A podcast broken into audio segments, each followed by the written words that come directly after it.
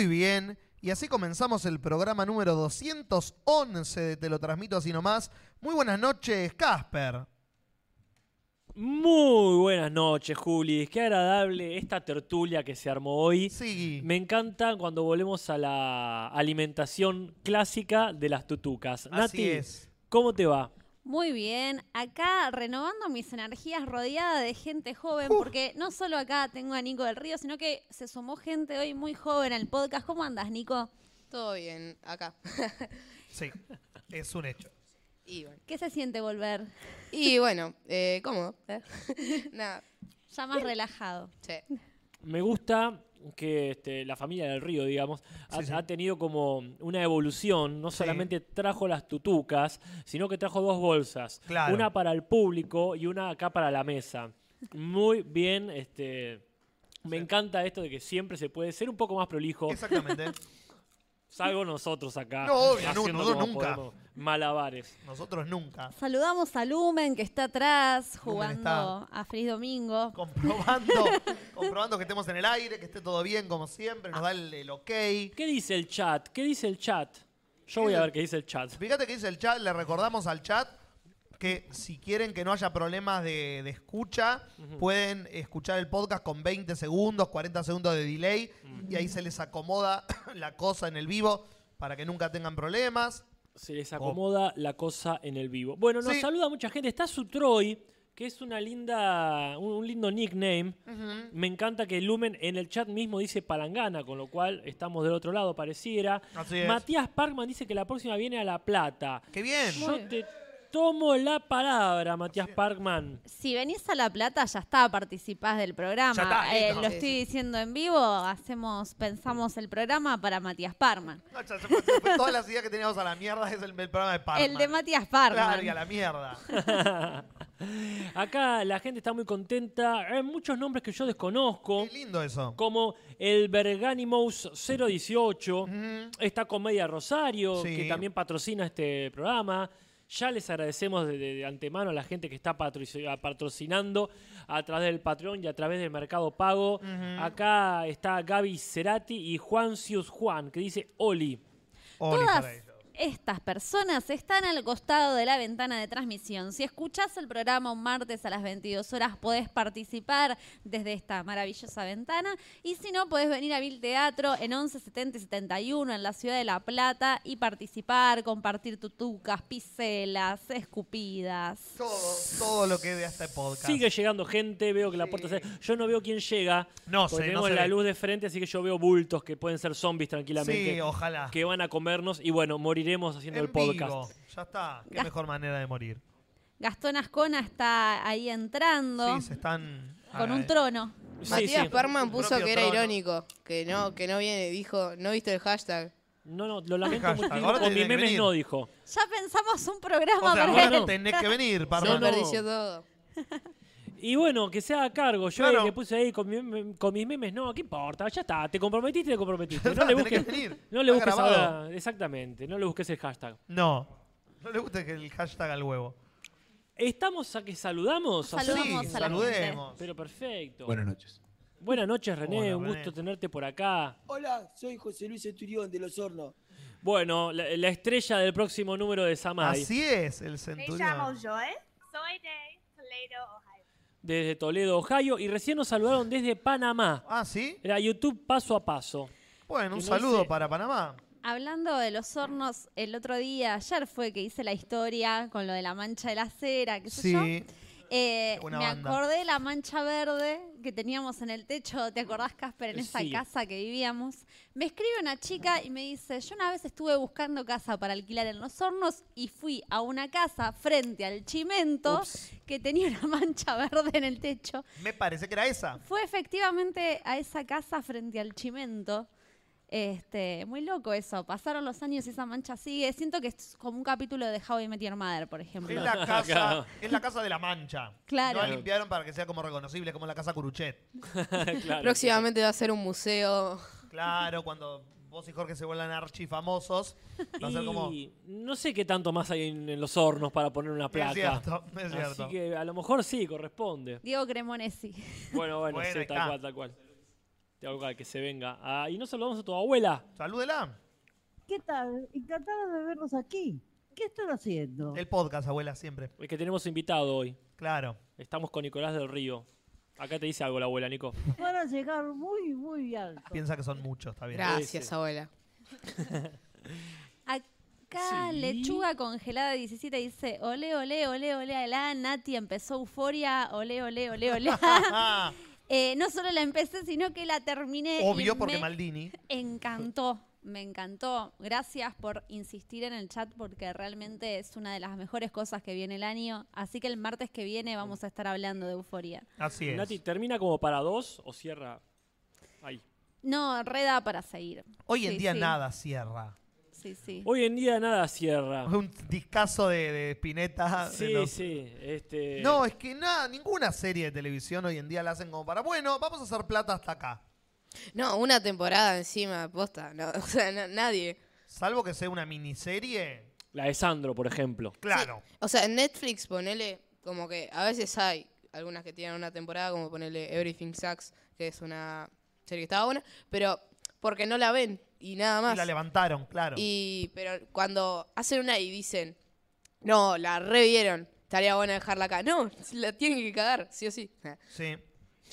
Eh, Me, encanta porque está bien. Yo tengo una visión mucho más tranquila al respecto. Porque muchas veces me olvido temporadas que han quedado en la primera y que sacaron la segunda y la colgué. Eh, Vi Legión como dos años después. ¿Te acordás de Legión? Sí, me acuerdo, me acuerdo porque la vi hace dos meses. Ah, mira, vi la primera Pero- y nunca la seguí. Y, y no, sé- no entendí si ya había tercera o no. Está por salir la tercera, que es la última. Ojalá, porque este, la voy a ver seguramente dentro de tres años. Sí, más o menos. Salió otra de 13 Reasons Why. Ah, eso sí, no, esa la Ah. tengo Eso, agendada. eso nos enteramos en porque nadie veo, entiende ¿no? por qué. Mm. sí, sí, sí. Y ahora la quiero ver, así la comparo más todavía con Euforia. Claro. No, es que es incomparable. O sea, no quiero spoilear el podcast que viene, pero es para mí una serie que le pasa el trapo a todas las series para adolescentes de la historia. Como que hay un salto acá. Claro. Vamos a agradecerle a Fisti Gándara que nos hizo la gráfica del día de hoy, muy graciosa. Qué linda portada. Buenísima. Humorística. Así es. Y llena de detalles. Acá Mal. Fiti Gráfica ha tenido, pero una, una inspiración. Yo Sí. le, le recomiendo que vean lo- los detalles que tiene. Tiene Ve- varios easter eggs. Eh, tiene varios easter eggs, exactamente. Eh, ahí, incluso recién viendo el- la portada ahora en el podcast, ahora que tenemos de fondo ahí tan hermosa, y no había visto el detalle, claro, porque lo ves chiquito en Instagram, a Claro. lo mejor, o en Twitter, y no, no ves algunos detalles. Recién ahora me doy cuenta del globito en la bandera argentina. Ay, no había visto El eso, globito ¿ver? amarillo. Ah, mira, yo Ah, tampoco. no es un sol. Ah. Claro, hay que Pero mirá acercar. qué hijo de puta, qué genial. ¿Viste? Está lleno, así que después me voy a Tiene más a easter de lo que yo creía. Que, que Fiti nos diga, así viste como en la, que la, la revista que tenía que buscar las diferencias, Ajá. que nos diga el número de easter eggs que hay. Y el primero que encuentre todos Claro. los easter eggs se lleva Perfecto. una ilustración personalizada. ¿Por qué lo comprometí en vivo? Sí, sí, ¿Por dale, qué? dale. No sé, no, no va a ser más comprometido que Parman, que tiene que venir que la semana que La viene. Hasta La Plata. Qué pena que no vino hoy, que mañana es feriado. lástima. Mañana es feriado, no mentira. Para muy poca gente Sí. igual. Mañana es un... No, no. Mañana hay Hay, paro. hay asueto, no, no es Hay paro. no es paro, hay asueto. Bueno, vos dijiste feriado. Mañana no hay clase, paro se- mañana no hay clase. ¿Qué hago es eso? Mañana no hay tema del verano. Supongo, ¿no? ¿Verdad, Nico? Mañana no hay clase en ningún lado. Eh, no, no, yo lo tengo. No. Muy bien. No No, hay clase. no sé Pa- qué- una pregunta, Sí. ¿por dónde se puede ver Euforia? ¿HBO? Pon- no. Te voy a Yo- sí. No la estoy viendo por una página online que se llama, que no se llama Poseidón. Sí. Ah, Eh, en, bueno. una, en una noticia que No la voy a ver entonces. Eh, eh, no en un comentario que no tiene nada que ver. Qué bueno que está Torrente, el, Sí, el el brazo, tonto, de la ley. Qué buena película. No Sí. tiene nada que ver con cómo miro yo Euphoria. No, no, para nada. Baja, baja línea un montón esa Sí, película. sí, rapidísimo. Sí, sí, tiene Rapidísimo. una descarga de energía muy fuerte sí, sí, esa película. Mega, mega, mega giga, archi, recontra conocida. Pero ¿Por sí, quién está dirigida? Torrente. ¿Por quién está dirigida? Supongo que por Pirate Bay. Es un director eh, andaluz. sí, sí, claro. Acá Parma dice, voy a bardear Euforia. Sí, vení, vení, guardiala toda. Que acá tiene aguante. Igual yo vi dos capítulos más, así que confío en el criterio de Nati. Y si no, este, me vengaré. Claro. Sí, yo la vi toda y amé cada uno de sus capítulos y tiene un final que no quiero spoilear, pero la gente que me conoce seguramente dijo esto a Nati, le encantó. Ok, la niña tiene cáncer. Sí, exactamente, tenés con cáncer. Que hacen un baile especial para viajar en el tiempo o algo por el Ahí va estilo. por ahí, va por ahí. Ah, Sabía. Sabía que alguien hacía un baile para viajar en el tiempo. Acá Emiliano Ferru pregunta, ¿cuántos episodios son Euforia? Ocho. Seis, Sí. ¿Y en siete español? minutos. Ah, ¿Cómo lo pregunta? Para ocho, ¿no? ¿Cuántos episodios son? Claro, ¿Cuántos episodios son Euforia? sí, bueno. Pregunta Tarzán. Quizás una pregunta más profunda y realmente cuántos episodios son eufóricos. Ah, claro, es otra pregunta. Pero bueno, no sé. Acá Nich nos pregunta, ¿ya vieron It 2? No, pues seguramente la veremos para la semana que viene. Parkman, ponete a ver It 2. Suerte para ustedes. Ah, es cierto que Julis no ve It. Me niego. No me ve niego. Vi la de los 90 y fue suficiente. No vi la 1, no vi la 2 que leí que es 10 veces más espeluznante, violenta, sangrienta, grotesca y con más niños muertos. Mm. Sos el anti-Carlita, que ella es fanática, ella ve solo películas de terror. Claro, no, no, no. El fin de semana vimos El Retiro, la de Nancy Duplá y Brandoni. Y Brandoni, ¿y el ¿Qué de la onda gri- de con la eso? grieta. Hablando de terror.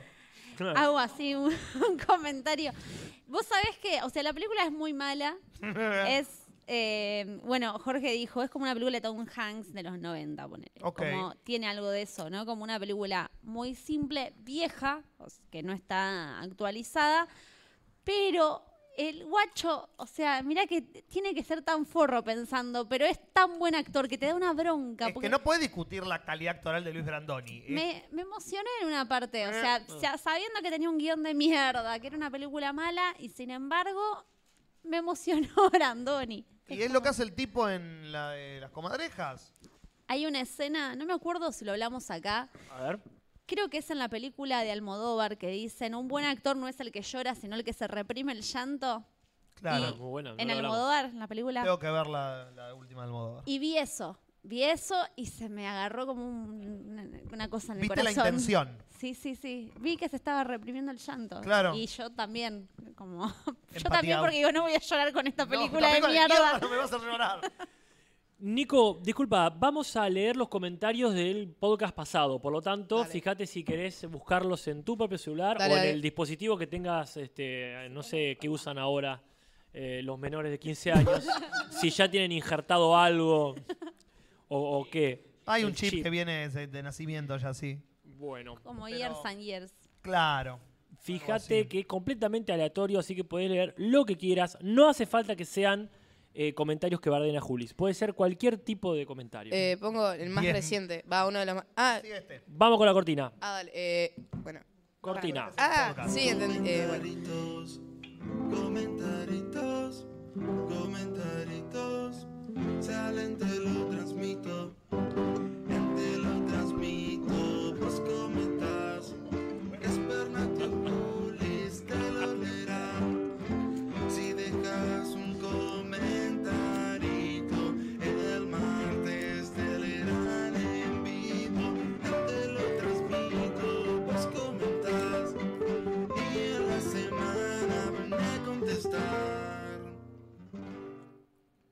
Muy bueno. Hoy toda. Sí, no fue todo igual, ¿eh? No, hoy, no, sé que la cortaste. hoy no dio para toda. No, bueno. El frío. Eh, vamos con los comentarios y Leandro Coria nos hace el servicio correspondiente de la semana con el Diegómetro que me Ah. fui a la concha de la lora. Eh, Yo- Tenías que competir con el mismo Diego. Es cierto, es cierto. Yo tuve 36, Casper tuvo 28 y Nati tuvo 14, muy tranqui. Y el Diego de la semana es para Casper, esta vez me sacaste el puesto, Bien. con una llegada de 1.42 segundos a la hora 29 minutos y 50 del podcast. Pero haciendo honor al pedido que hicimos, tras la muerte de la afamada cocinera argentina, nos trae el blancacotómetro. Vamos. Julis tuvo 16, Casper 9 y Nati 4. Y ya que hablas de Blanca Cota, eh, agradecemos. Hacemos, no, si no vamos a hacer la salud de Blanca Cota, primero porque está muerta, Se murió. lo cual nos facilita totalmente hablar de su salud. Pero sí tenemos que agradecer a Alejo González, que ha hecho un videíto y esperamos que haga muchos más. Así es. Destacando algo según su criterio de la semana. Y en este caso, destacó el, el diálogo sobre Blanca Cota. Así que lo subiremos a las redes Así es. con esa premisa de que lo vean y le agradezcan.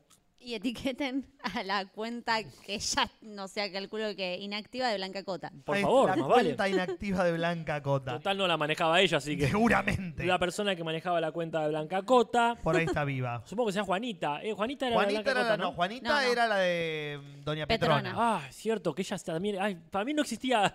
Alguna de las dos no existía. Eh, Juanita, es que- en realidad, cuando creció, se cambió el nombre Ajá. y se convirtió en Blanca Cota. Esa, esa me gusta, ¿eh? Esa es la teoría. Porque. Doña Petrona es De sí, anterior. 19 cua- Claro. 1950. Nosotros no llegamos a verla viva, me parece. No, es de nuestros abuelos. Claro. ¿Qué Y de los yo? libros. de y los cocina. libros de cocina, por ahí eso Claro. lo vimos. Es como una buena introducción para el programa de hoy, ¿no? Como... Eh, así es.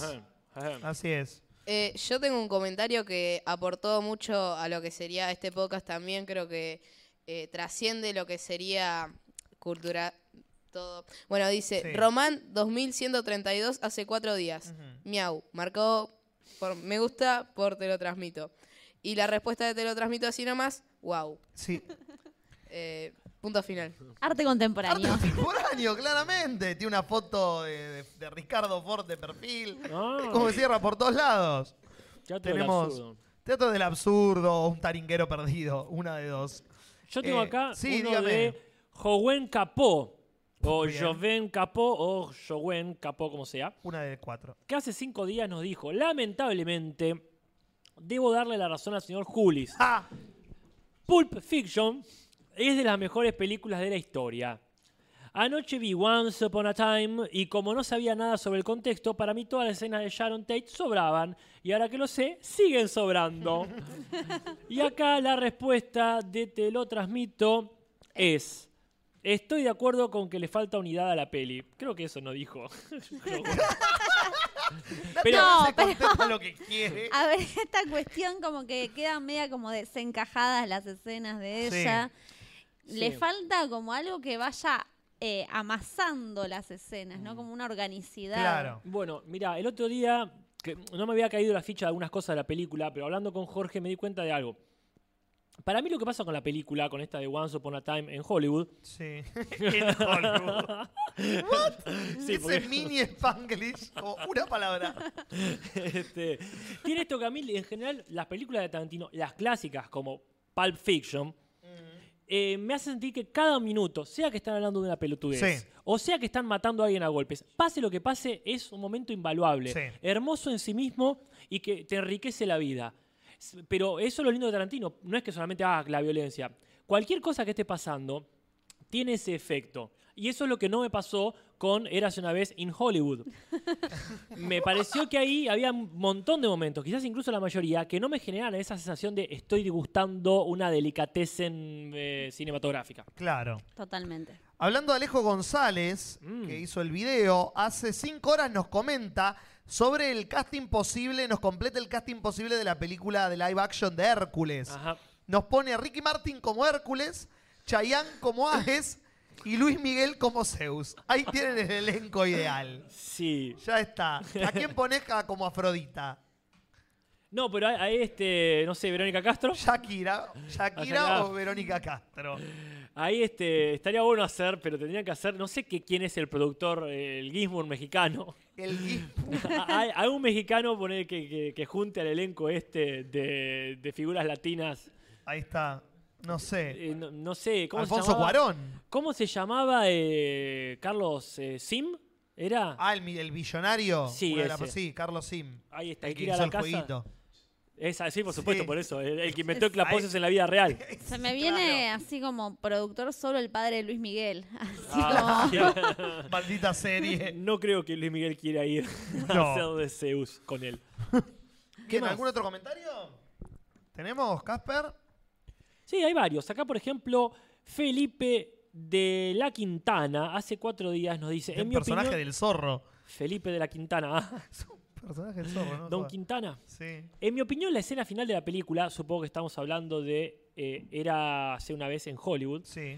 es tan exagerada para ridiculizar a los hippies de la secta de Charlie Manson, que tanto miedo daba en los 70. Dice, gran actuación de la perra, espero que la nominen al Oscar en Mejor Actriz de Reparto. Vamos a ver qué respondió Natalia. Dice, a la Defensoría de Animales no creo que les haya gustado. No No, bueno, hay que decirles que, que es como el, como el oso que mató a... que- Claro. que, lo agarró a DiCaprio, DiCaprio. que era también por computadora. Es un perro de CGI. ¿Qué tiene? ¿Qué, qué- era- Un era perro oso? entrenado, nos dicen del público. El- Hay Oscars para Hay perros. Oscar para perros. Sí, se llaman Sí. doggies. ¿En serio? Eh, no, no existen los Oscars para ¿Sabes? perros. A ver, al Vení, vení. micrófono, por favor. Buenas, soy el hinchapelotas del podcast de, de Endgame. Eh, Buena identificación. sí. Eh, se, supuestamente hay unos premios Oscars para perros y animales que participan como actores de reparto y se les entregan dotaciones de alimento y eh, un collar rojo como reconocimiento. Como el, el Oscar en sí es el collar rojo. y El después, collar. eh, en lugar de darles plata como se les da en los Oscars, se les da, perdonen, eh, no es cocaína, no estoy con el Diego. No aclares, nunca aclares eso. Nunca aclares eso. Eh, Sobre todo siendo menor de edad. Claro. Porque caemos nosotros. Sí, eh, se les entrega, en lugar de plata como se les entrega a los ganadores del Oscar, se les entrega alimento balanceado o la cosa que coman el animal de momento que ganó el premio. Bien. digamos. Vamos después en el chat si alguien quiere buscar el nombre de esos premios Sí, por favor. para poder googlearlos y ver quiénes han ganado en los últimos años. Eh, ¿Algún otro comentario? Eh, acá dice, Monsieur Selamaki. No, qué sé yo qué dice. Eh, Monsieur mastic. ¿Qué tal eh, le parece hacer el podcast sobre veganismo? Yo soy vegano hace un tiempo ya y podría participar si me permiten. Aunque creo que podría pasar algo similar a la relación Julis y los memes de Nico del Río. Yo diría que sí. Sí, podría pasar. Mi relación es bastante. Mi relación con los veganos es bastante. Hay que hacer, ¿eh? Hay que caótica. hacer el de... Porque siempre que hay comida garpa. No, no importa tanto. Ah, no, si- obvio. Si es, si es un Sí. podcast con comida acá en esta comunidad Yo dichosa, soy el lado del mal en esa conversación, así que. la comunidad golosa. A mí me re gustaría. ¿eh? Aparte puede ser muy formativo. Ajá. Juli Sí. se pelea y Obvio, eso yo siempre. funciona. Ante la duda me peleo con alguien. Yo- Este, Acá te lo resumo, dice que de hecho el mono de ¿Qué pasó ayer? y otras tantas películas ganó varios de esos premios. Ay, por favor. Es Supongo- el Daniel Day-Lewis de los premios de animales. Bueno, en realidad había- no es un mono, no, claro, es un perro Es que un se mete en perro. personaje. es un chihuahua, pero muy, este, Pero- muy capacitado. Mantis religiosa está muy en contra y creo que no ¿De sé qué? si de perdón de los Es perros. religiosa, tiene que estar en contra de muchas cosas. Está muy en contra del podcast vegano Bueno, y creo que no sé si en ese comentario que leyó Nico aparece ella también a diciendo ver, que vamos a no buscarlo. y dice Nati no me falles. No entiendo por qué me dice No sé, no la falles. yo rebanco les veganes. Le- Les veganes. Acá, La acá. en- Por favor, no. Pone Mantis religiosa. Y te lo transmito así nomás. Me parece interesante. Y Luna es una gran idea.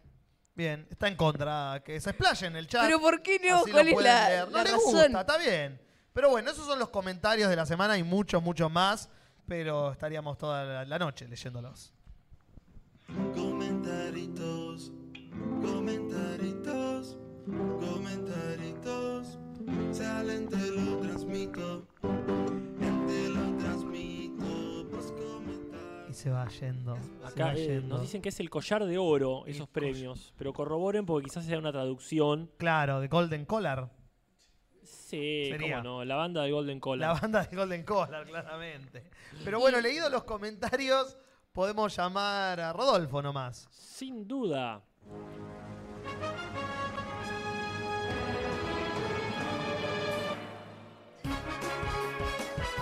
Y vamos con las noticias de la semana. Sí, Voy a arrancar yo, como si- casi siempre, las noticias de mierda, como las bautiza Julis, eh, le tocan a él, pero Sí. esta vez yo traje una muerte, que es la de Camilo VI.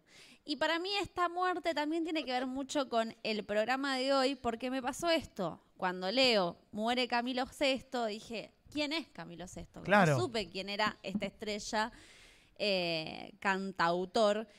Y bueno, la cuestión es que escucho el tema de Camilo VI y digo, ah, sí, lo Ese. recontra conozco a Camilo VI. que es, no sé si tenés el tema No, por ahí jamás. No, Jamás. copyright. por Más ahora, casualidad. ahora todos los deudos de Camilo VI están esperando que Claro, cualquier podcast latinoamericano. algo. Sí, totalmente. No, no, pero Vivir sí. así es morir. Vivir así Así es morir de amor. Sí. Sí, ese. Y ya no puedo más. No, ese, es, no otro, ese es otro tema de Rafael. de-. Ah, perdón. Para no, No, no, es no, el sí, mismo, es el ¿eh? mismo, el ¿Mismo? Sí, Sí, sí. sí. Sí, sí, sí, es ¿Ah, el sí? mismo. Estoy harto de girar como una noria. Ah, cierto. Sí, sí, sí, Juli, no vengas acá a bardear mi conocimiento Sobre tan Camilo amplio y tan profundo sobre Camilo VI. Claro. Lo mejor que deja esta noticia es el chiste que me dijo Lumen fuera del aire, que yo no conocía, que es ¿a quién elegirán? Ahora que se murió, ¿a quién elegirán como Camilo VII? y fue como... y fue como, Ok, ok. Simón, No es mío, así que no me corresponde el acordeón. Simón dice que ya hay una banda que se llama así, Camilo VII. Sí, Ah, en chiste, ah, me encanta, el humor se renueva. agarró el celular cual escribano para chequearlo. se puso serio. Bueno, la cuestión es que no tenía tanto frío, porque era bastante joven, tenía 72 años, pero parece que tenía problemas renales, venía Ah, enfermo. Como Sergio. Eh, había tenido un trasplante de hígado porque parece que tenía muchos problemas con el alcohol Apa. y también se le suma la cantidad de cirugías plásticas que se había hecho. Ah, Ah, estaba con todo. Eh, Así que Parece Bullrich. Ay, tiene un aire. Listo, cerrá todo. Cerrá todo. Camilo VI se parece a Bullrich. pero sí, tiene, es que unifican, ¿no? Esos casquetes. Sí, Este, pero bueno, ahí Pero n- nunca lo había visto. ha- Hace mucho que no lo veía. claro. Así como dice Simón, es cierto, Camilo VII es una banda de eh, rock alternativo indie. No sé de qué país será, pero existe. No, Pero bueno, el hit, el hit fue ese que cantamos recién. Siempre me voy a enamorar de quien de mí no se enamora. Es re para bailar, Sí. así como en un, en un Sí, porque estadio. empieza con un ritmo, después se convierte en otra cosa, se vuelve más movida. Es como, es una Sí. muy buena canción. Sí, es sí. increíble como el tipo, solo lo conocemos por esa. Me puse a googlear y Casper también lo hizo. sí, no. Y no podíamos encontrar como otro tema conocido. Es como, ¿será que no es de él ese tema y por eso fue lo único que la pegó? Porque si encontraste esa fórmula, la podés repetir.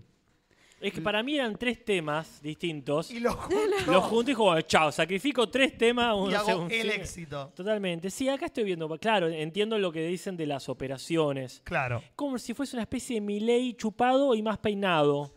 Con Mezclado menos- con Bullrich. Mezclado No, seguro, con Patricia seguro. Bullrich. Pat- con Patricia menos Bullrich, no. grasa en el pelo. O, o como si fuese una, el- el- como el Puma Rodríguez.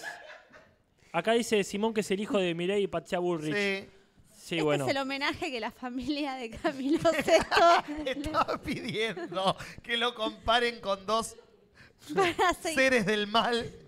para dejar de hundir este homenaje, mejor pasemos a otro tema. Bien. Sí, no, pero bueno, no, lo vamos, no vamos a pasar a otro tema sin despedirlo como corresponde, Exacto. con el mayor de los respetos posibles.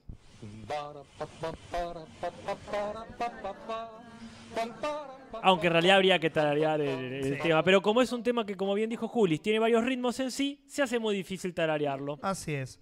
Pero bueno, hablando de cambiar la cara, Ah, eh, ah, la Julis. que te Al- agarré. Al ángulo, Julis. pero al ángulo clavado.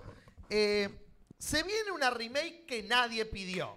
Se viene una remake, todas, todas las remake nadie las pidió, claramente, es cierto, como dice el público. Otra más, dicen todos, y es cierto. Nadie pide remake de nada, pero se hacen igual. Y acá, como en el sumum de por qué carajo estás haciendo esto, Hollywood, agarraron en la bolsa de películas que nadie esperó que rehagan y dijeron, che, ¿y si hacemos de vuelta Contracara? Face. ¿Qué? Face off. Face Off. Nico, ¿conocés la película Contracara? No, pero voy a ver si el póster lo conozco para ver si Dale, lo ubico de algún lado. ¿Conocés a John Travolta? John Travolta Sí. y Bárbaro. Nicolas Cage. Yo no la vi contra cara. Es excelente. Yo tampoco. Es excelente en el nivel de que es mala, pero lo sabe. Bueno, la consigna ya es medio bizarrona, Es de. John Woo, ¿no? ¿O estoy loco yo? John Who? ¿John Woo? Ahí voy a googlear. La- sí, de- de- expl- expláyese. No, decía que la consigna en sí es bastante rara. Yo tampoco la vi. Yo tenía el póster porque era uno de los que te regalaban en el Ah, videoclub. Sí, en los videoclub te regalaban Entonces los yo la tenía, pero no obstante jamás la había visto ni la quería ver. Con suerte conocía a los protagonistas. Pero era esta idea de que El él, de John Woo. el policía se ponía la cara del chorro y el chorro se ponía la cara de policía. Ah. Es excelentemente bizarra. A ver, es de John Woo, que es un excelente director de películas de acción. Si hay una película en donde va a empezar una pelea y del suelo, mientras alguien camina en cámara lenta, vuelan palomas, es una película de John Woo. Esa es Matrix. Es, de- pare- es un robo a John Woo. Ah. Como Matrix es un robo a 200 lugares, ¿viste? Ok. Bueno, le roban a John Woo esa parte. Mary Poppins. Le roba a John Woo, que no la, había la pelea, nacido. la pelea de Mary Poppins fue Ah, genial. sí, peleaza. Eh, la cosa es que esta película es excelente porque es bizarra y lo sabe. O sea, primero es John Travolta, que no es un gran actor, con Nicolas Cage, que es un gran actor que a veces se olvida cómo actuar, en uno de los momentos más como raros de su carrera, los dos, John Travolta haciendo de Nicolas Cage y Nicolas Cage haciendo de John Travolta. Porque cuando se cambian la cara empiezan a actuar como el otro. Entonces tenés un Travolta exagerando y completamente cocainomanizado, como Ah. si fuera Nicolas Cage, y un eh, Nicolas Cage todo suave, tratando de. tipo John Travolta, tipo que baila, y es como. Y es muy bizarro tratar de verlos imitar al otro actor en una película que no se sostiene argumentalmente por ningún lado. Pero como la película sabe eso, dice: ¿Qué hacemos? ¿Ponemos un buen argumento o nos vamos a la verga con lo bizarro? Y se van a la verga en un nivel. Es un clásico. Yo les recomiendo a todos. Como La Roca. Son películas de los 90 que hay que ver. Pero bueno, acá la van a cagar. Porque seguramente la van a hacer y se la van a tomar súper en serio. Y la van a querer hacer como una película de acción posta. ¿Está confirmado el casting? O- No, todavía no hay casting. Pero bueno, a ver quién podría ser. Ellos de vuelta. Ellos de vuelta. Ellos de vuelta. Sí, ya pero al está. revés. Pero al revés. Hacen face off y son los Sí. que eran imitando en la original. Face old. tienen que Face hacer. off, claro. Face off off. Bueno. Así yo- que bueno, yo- se viene. Perfecto. Yo tengo rumores, así que. um, Bueno. Si Nati, ¿tienes otra noticia? Tengo una noticia de gente que nos cae bien, como que es Paul Rudd. Sí. Lo Ah. conjugué muy mal oración. Va a salir una serie en Netflix, si no me confundo, sale en octubre, que se llama ¿Y Living si te confundís? Y si me confundo, tampoco. Está, guay. El podcast del absurdo. Living with Yourself se llama la serie de la gente que hizo Pequeña Mrs. Sunshine. Sí. Es prometedor. Sí, sí. Eh, Jonathan Dayton y Valerie Faris. Harry, claro. Eh, parece que la premisa sería así. Paul Rudd se siente mal, está deprimido, está cansado, está estresado, le va mal en la vida y un amigo le dice anda a este spa que vas a ser una mejor persona. Ajá. Y, apare- y pa- aparentemente después de eso se duplica Paul Rudd. Eh, Es la película de Michael Keaton. eso. Escucharon todos nuestros rezos. Claro. ¿Qué mejor que un Paul Rudd? Dos. Paul Rudd. Y no sabemos mucho más, pero en las imágenes ya se ve la pantalla con Paul Rudd duplicado. La pareja de él es Él. Aisling B. ¿Quién? Aisling B, ¿la conoces? No. This Way Up es, o sea, como que entre paréntesis aparece esa. Lo que hizo, claro, lo más famoso Claro. que hizo. No conozco. Yo estuve viendo ahí, pero no conocía ninguna de las cosas que hizo No, ella tampoco la ubicaba de cara. Mm. Pero bueno, parece que en octubre, si no me equivoco, sale la serie en Netflix. Bien. Lo que ya salió fueron los premios del Festival de Cine de Venecia. Ya, ahora no importa, ahora quiero los premios de los perros. Claro, esos se van a entregar el año que viene, imagino. ¿Está Lucrecia Martel ahí? Eh, dirigió el jurado. ¿De los perros? No, Ah, no de me Venecia. interesa. No me interesa. Maldita sea. Eh, pero sí, Lucrecia Martel, como bien dice Casper, fue la directora del jurado este año en el Festival de Cine de Venecia y se entregaron los premios. Y el premio mayor, en una sorpresa para muchos eh, que no vieron la película, porque los que la vieron la están alabando a más no poder, la ganadora del premio mayor, el León Dorado del Festival de Venecia, fue Joker de Todd Phillips. La película nueva de Joaquín Muy Phoenix, bien. que está levantando críticas, el público está como loca, no la vio nadie, pero les gusta aparentemente. Ese hypeo sí se puede ver. Hay una juventud hoy en Ah, la... no mal, que me pone pero, pero muy viejo. Eh, A mí al contrario, ¿A como vos que... te renueva? Sí, sí. Ah, mira, no. Te vamos a enterrar, Juli, se escuchó qué en la platea. Vengan de a uno que los cago cagar a todos. Eh, entonces, el premio mayor, el León Dorado, se lo llevó Joker. ¿Y por qué es importante esto? Sí, ¿por qué? ¿Por qué, Juli? ¿Por qué es porque importante? no es importante para nada. Porque el mundo sigue girando igual. Es un león de oro. Es un león de oro. El de tamaño real. Eh, No, el premio es importante porque las dos últimas películas que ganaron este premio son La forma del agua y Roma. Ah, ah. Entonces, la posibilidad de que Joker sea una de las grandes, grandes candidatas al Oscar el año que viene, se acaban de triplicar más o menos, porque parece que no es tan, no es buena como decían, sino que es increíblemente buena. Ha sorprendido a mucha gente y bueno, se llevó el premio mayor. Y la otra cosa para destacar del premio, que el premio del gran jurado, que es el, el segundo premio, digamos, de, la, Sí. de Venecia, se lo llevó la película Un oficial y un caballero, o Oficial y Caballero, que es la nueva película de Roman Polanski. Ah, mirá. Y se armó todo un quilombo Claro. porque la mitad de la gente no fue ni siquiera a la premier. Lucrecia Martel no fue a la premier, pero dijo que igual iba a ver la película para juzgarla como No. debían juzgar todas las películas del certamen. Pero bueno, sabemos que eh, Polanski es persona non grata en muchos círculos porque públicamente el tipo dijo que sí tuve sexo con alguien de 13 años. Y eso es como que hace que un montón de gente no, te, no le caigas bien, ¿viste? Pero hay gente que sigue laburando con él, aparentemente. ¿Qué- Con Maradona. Exactamente. Eh, también, viste, no me acuerdo cómo se llamaba el que hacía de Joker. Eh, Eh, Joaquín Joaquín, Phoenix. Están buscando todos los medios algo para decir que se está volviendo loco, ¿viste? Pero porque es demasiado buen actor. El tipo nos hizo creer, lo digo siempre, el tipo nos hizo creer por un año entero que se había retirado del cine, se dejó crecer la barba, fue a entrevistas y parecía que estaba psiquiátrico. Mientras tanto, el tipo estaba filmando un documental. Mm. Termina de filmar el documental, dije, ah, no me retire, estaba boludeándolos, ¿eh? Es un puto genio. Pero me mata porque yo la otra vez, en todos lados escuché. Sí. Ah, eh, dijo que se está volviendo loco. Eh, obviamente lo dijo irónicamente, eh, como que para eso. eh, pero me mata, qué necesidad eso. Eh, Los medios hacen quilombo. Ahora que nombraste a Maradona, la gente en el chat está preguntando, quieren nuestra opinión. Eh, así que vamos a dar el, cuando demos el inicio al tema de hoy, arrancamos, con Maradona. Dale, dale. Así que bueno, Sí. esos fueron los premios del Festival de Venecia. Nati, ¿tenés alguna noticia más? Ninguna más. Entonces se acaban las Así noticias. están las cosas, países. Y se las hemos contado. Rumores, rumores, rumores. Bien. No, what? Pero Así, el remate. Hay que, hay que acelerar, hay que Ah. acelerar. Nada. Rumores. Este, tengo dos rumores. Uno que en realidad es como, como bien dijo Nico acá, esas cosas que está Joaquín Phoenix abriendo una lata y dice, ah, con esta lata me voy a volver loco.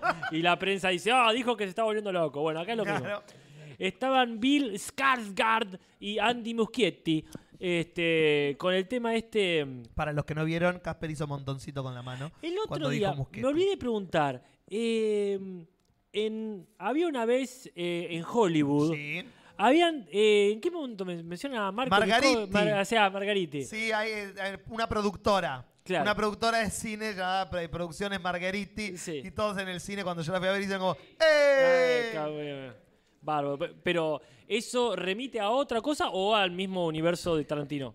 Sí y no. Ok. Porque todas las películas de Tarantino, eh, afirmadas por él, están en el mismo universo. No, Ocurren en el mismo universo. Así que imagino Bien. que sí, pero no porque No, no, Margheriti que es quiero inventado. decir, si era un, un cineasta italiano, Margariti, de, de ¿De verdad. la vida real? Sí. No. Del espagueti Western. western. Ponele, claro. No, está bien, era un chiste interno. Perfecto. Un chiste interno. Vale, vale. Bueno, estaban ahí hablando Bill y Andy Sí. acerca de este, cómo van a seguir currando con su vida ahora. Este, no es que no tengan proyectos, creo que Muschietti está con The Flash. Sí. Ah, eh, puedo ver si la sé. Sí. Eh, que Bill eh, eh, Sí. dijo que quería hacer una película de, de Pennywise, de. Pennywise, no de, de Pennywise, Exactamente. eh, sobre su historia, eh, dirigida por él sin basarse en el libro. Es que dijeron, les quedó un montón de material, obviamente que no va a entrar. Claro. Y la empezaron a flashear, porque dijeron, si este, como bien dice Nico, este personaje tiene años y años y años de historias, entonces dice, acá, acá podés robar toda la vida. Una Claro. precuela, tranquilamente, una precuela de su mundo, o sea, Ajá. cualquier cosa. Exactamente, dijeron si podía, se podría hacer no la 3 de. It, sino una precuela donde se cuente la historia de Pennywise o de la, del bicho de It o lo que carajo sea, que tenga este, toda la mística, toda la mitología que apenas está, digamos... eh, Tocada en el libro. eh, bueno, en la película, yo el libro no lo leí, pero también eh, tampoco alcanza el libro para Claro. desarrollar. Sí, eh, ¿qué anda pasando, Salim? varias entrevistas que le hicieron a Andy Muschietti, él dijo específicamente que a él- lo que a él le gustaría porque el personaje le parece muy críptico, con esas palabras lo dijo y lo dijo prácticamente en todas las entrevistas, que quiere hacer una precuela sobre la vida de Bob Iger. Bob Iger sería el original Pennywise, que de Ah, hecho aparece, si alguien vio el tráiler de la segunda parte, justo al final aparece Skatgard todo pintado y vendría a ser que supuestamente en la película ya lo dejan ver eso, quién es Bob Iger, quién es el original Pennywise, el Dancing Clown, y lo que quiere hacer Muschetti es el origen y cómo se origina el personaje de Pennywise y cómo It llega a convertirse en Pennywise. Y está muy interesado en hacerlo y lo viene repitiendo mucho, lo viene repitiendo mucho y Bill Skarsgård dice lo mismo, así que si es que le va bien a esta película, como le va a ir, porque ya rompió taquilla Obvio. primer fin de semana, es ya no es rumor, es casi noticia, discúlpenme. Claro. Ojalá que hagan un corto, que hagan un corto ahí. Que hagan un corto, Una sí, serie, se si quieren hacerlo más Ahí está, largo. para Una serie. Netflix. Eh, está bueno. Ah, pensé Está que- bueno, dije. Ah, ok. Pensé que había dicho, a ver, como diciendo. Se hace Escuchame una una serie, cosa. claro, tal cual. Y la otra, el otro rumor, en realidad, es que pareciera. A ver, Yo este, esto, va, mira, vamos de a poco. Casper está sacando un sobre. sí, totalmente. Estoy sacando Tengo un sobre que tiene un VHS adentro con la boda de Verónica Castro. Ok. Pero no con la boda de este. ¿Con quién se casó ella? ¿Se casó una vez? Yo qué sé, con el No sé, con padre, el padre de Cristian de Castro. Con Don Ramón. Claro. Sino con otra persona. Yo no sé acá, Nico, si ubicás a Verónica Castro. Sí. Nah, qué sé yo. Nah, ni idea. ¿Qué sé yo? ¿A ¿Qué sé Cristian Castro lo ubicás? No. Cristian Castro tampoco, bien. Porque es la madre de Cristian O Castro. sea, no. capaz que sí, pero están, lloviendo así estre- no. están lloviendo estrellas, ¿no? Sí. La- Están lloviendo. Azul. Ah, Porque sí, bueno. azul como el pero- mar azul. O sea, es como que, no sé. No, No, está bien, es lo mismo que le pasó a Nati Escuchar, con. ¿no? Claro, como le pasó con Camilo Sesto a Nati. Claro. El tema te lo conozco, el nombre no. Bueno, pero Verónica Castro no estuvo en una serie o telenovela hace poco. Hace- sí, en la de las flores. Ah, La Casa La de las Casa de Flores. las Casa de las En Flores. Netflix. No, y el año pasado grabó un programa con Susana Jiménez también. Wow. Pero igual justo acá nadie mira televisión. No, No, Nati, te dejamos Pero- sola en esa. ahí estás vos Mi gato, por si alguien vio, hizo todo un programa con ella. Mira, a que no se quedó sola, pareciera ser que es ella, porque hace 20 años se casó. Sí. Pero ¿dónde se casó? Se casó en Ámsterdam. Bueno. ¿Y por qué se casó en Ámsterdam No hace sé. 20 años? Porque hace 20 ¿Cómo, años. para, ¿Cómo hace 20 años? Hace 20 años. Es una noticia de alguien que se casó hace 20 años. Exactamente, tuvo un casamiento y solamente, o sea, hace 20 años solo se podía haber hecho, por ejemplo, en Holanda, perdón, en Ámsterdam, Sí. específicamente, porque se casó con Yolanda Andrade. Apa, O sea que estaríamos hablando de un matrimonio lésbico, claro. Oculto por la cantante, actriz. Sí, las dos. Bien. No, por las dos no, porque ella, este, Yolanda sí dijo Tarado algo. que sos. Salió a decir que este, este- esta actriz y conductora de, de 47 años ahora, dice que estaban muy enamoradas este, y que eh, la dejó por otra mujer, por Uh. una tal Lizzie Barrera. ¿Quién dejó a quién? Eh, la señora Castro La dejó a ella. la dejó a la otra chica que Yolanda Andrade. El tema es que eh, ella empezó, sa- salió Verónica Castro y decía, es una mentira, eso es una mentira, nada que ver. Y ella dijo, mentira, no, mirá, las mentiras no tienen fotos, Oh. las mentiras no tienen videos, las bodas sí tienen fotos y sí Oh. tienen videos, no con esas palabras específicamente, pero este, le dice que acá sí que tiene todo verdad, todo comprobado. Nada, que- todo de verdad, que- nada de mentiras. Que no tiene dudas, pero sí tiene pruebas. Entonces dice, yo siempre la cuidé, la cuidé en todos aspectos, en la salud, en la enfermedad y en la alegría. Así que bueno, estamos ahí expectantes de que salgan en, en YouTube Claro. dichos videos. Nos quedó a todos ahí la duda. No puedo Sí, sí. esperar. Ah, Sí, imagino. Bueno, Pero bueno, esos serían los rumores sí, y ya se acaban las noticias. sí. Así que vamos a los trailers. Dale. Perfecto. Tres tristes, tres Fue re trailers, natural todo tres eso, ¿eh? Tristes, tres trailers, tres tristes, trailers de Julis. Tres tristes, tres trailers, tres tristes, tres trailers, tres tristes, trailers de Julis. Pero no mata tanto como la mentira del jingle que acabamos de escuchar, No. porque hoy tenemos dos trailers, no tres, así que todo lo que escucharon es falaz. Tendría que haber cortado antes la canción. Exactamente. Eh, el primero de los dos trailers que tenemos esta semana Es la tercera parte de una película que no pensábamos que iba a tener una tercera parte, Machete. pero no, Machete sí la tiene, Ah. Machete en espacio. Pero bueno, no vino todavía. No, ya va a venir. Ay, Juli, si el día desea- que ese tráiler... No, el tráiler ya está, justamente. El trailer lo está apenas termina la película. Es la peli lo que no existe. Maldita sea. Y sí. No, es la tercera parte de una película también de acción que no pensamos que iba a existir, que es Bad Boys for Life. La tercera película de Bad Boys. Bad Boys, Fortnite. Fortnite no, For Life. Bad Boys es aquella película de acción con Will Smith y Martin Lawrence, que son dos policías eh, negros, eh, que es una película que es de la primera es del 99 creo y la segunda del 2001-2002. Éxitos ambas, películas de acción, eh, que eh, causaron un fanatismo increíble en la comunidad y la gente empezó a pedir como queremos más, queremos más. Y acá, por ejemplo, no se sabía como que era tan famoso, tan conocida la película. No, yo no tengo ni idea de lo que estás hablando. Exactamente, googleala y vas a ver. Después de... ¿Quién dijiste? Bad- Will Smith. Y Martin Lawrence. No, ¿Alguien la nada. conoce Martin? Lawrence, ¿te acuerdas de Mi abuelo es un peligro? Sí, me acuerdo, lamentablemente. Bueno, ese. Ah, ese. Y Will Smith, Will Smith. Eh. Eh, pero bueno, la cosa es que salió la tercera película como 20 años después de la segunda, que bueno, nos cuenta la última aventura de estos dos policías antes de retirarse. Pero lo interesante es como en el tráiler Ujú. algo pasó con Martin Lawrence. Ay, no. ¿Se parece a la abuela? Sí. Está acá además. Mi abuela hace peligro sin maquillaje. Sí. Lo voy a buscar. Exactamente, búscalo. Porque vos ves el trailer. Yo vi el trailer y fue como, opa. Y como hago siempre cuando veo algo en YouTube, bajo a los comentarios. Nadie estaba hablando de la película. Nadie. Lo, un- lo único que se leía en los comentarios era qué concha le pasó a Martin Lawrence. Alguien que ayude a Martin Lawrence. Claro, yo acá lo veo bien, pero son todas fotos. mm, no, no, estas Poné- fotos son todas viejas, viejas. Poné viejas. Martin Lawrence 2019. Ay, no quiero. sí, ponelo. Vas a ver que de golpe tiene cuatro cachetes. Ah, Algo le ya te pasó entiendo. y se le- la vida lo hizo mierda. No le ayuda la barbita candado. No le ayuda para nada porque remarca más Sí. la triple papada. Ay, yo, yo- sí está. Me Oye, imaginaba peor, ¿eh? Aparte está en una foto al lado de Will Smith, la foto que estamos viendo acá. Y ca- Y Will Smith está como eh, congelado. Will Smith no envejece No, porque. No sé. No. O sea, parece como un Keanu Reeves. adolescente. No, porque Keanu Reeves eh, está, eh, lo ves un poquito más Sí. panzón, ¿viste? ¿Entendés, viste? Pero es como, no sé, como Brad Pitt. Como Brad Pitt, claro, Que- que, que se- paró. Frenó de envejecer. Sí, no, Will pero Smith. acá, acá, acá veo lo que pasa. Bueno, Sí.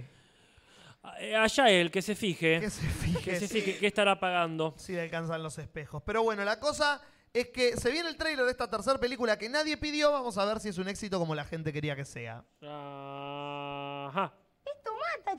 Pero no mata tanto como el Overlook Hotel. No, hay, hay- hay que llegarle, ¿eh? Sí, Sí. sí, se mata mucho. Mata un montonazo. Y este hotel vuelve a hacer su aparición en pantalla de la mano del tráiler final de la nueva película basada en la novela de Stephen King, Doctor Sleep. La secuela de El Resplandor, que nos muestra a Danny Torrance, el hijo de Jack Nicholson, para Sí. hablar mal y pronto, Ajá. ya crecido y con la cara de Iwan McGregor, que dice eh, que el tipo no puede escapar de su pasado. Está como obsesionado y perseguido por los fantasmas del hotel que nunca pudo dejar atrás. ¿Eso es lo que vino a hacer Argentina, Juan McGregor? No, eso ya lo hizo el año pasado. Vino por ahí seguir, a seguir escapándose. Por ahí Ay, pues, le claro. cagó la cabeza a la película. Eh, como a Joaquín Phoenix.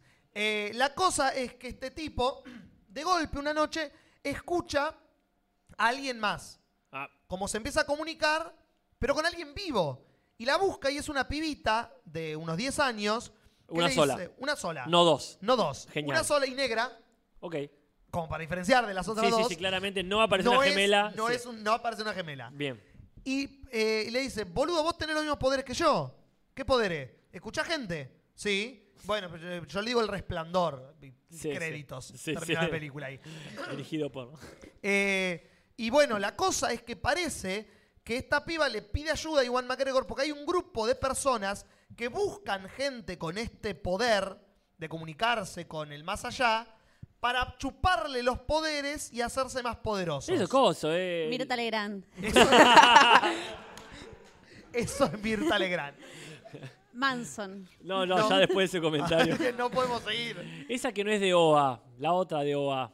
La otra que no es Eh, de Que OA. no es de OA. Eh, la de los Wach- las Wachowski. Ah, eh, ¿cuál? Sense8. Ay, Sense8. Sense8, gracias. Sense8. No sé, ¿no vi Sense8? Es, eh, no, es así, gente con poderes. No, ¿No es héroes eso? Que se comunican como con una especie de telepatía y están Y que- conectados. Y hay un grupo que le chupa los poderes. chupa los poderes. Héroes. Bueno, Es bueno, es la misma, pero lo escri- primero lo escribió eh, Stephen. Vamos a Así ver. que el resto se les copió.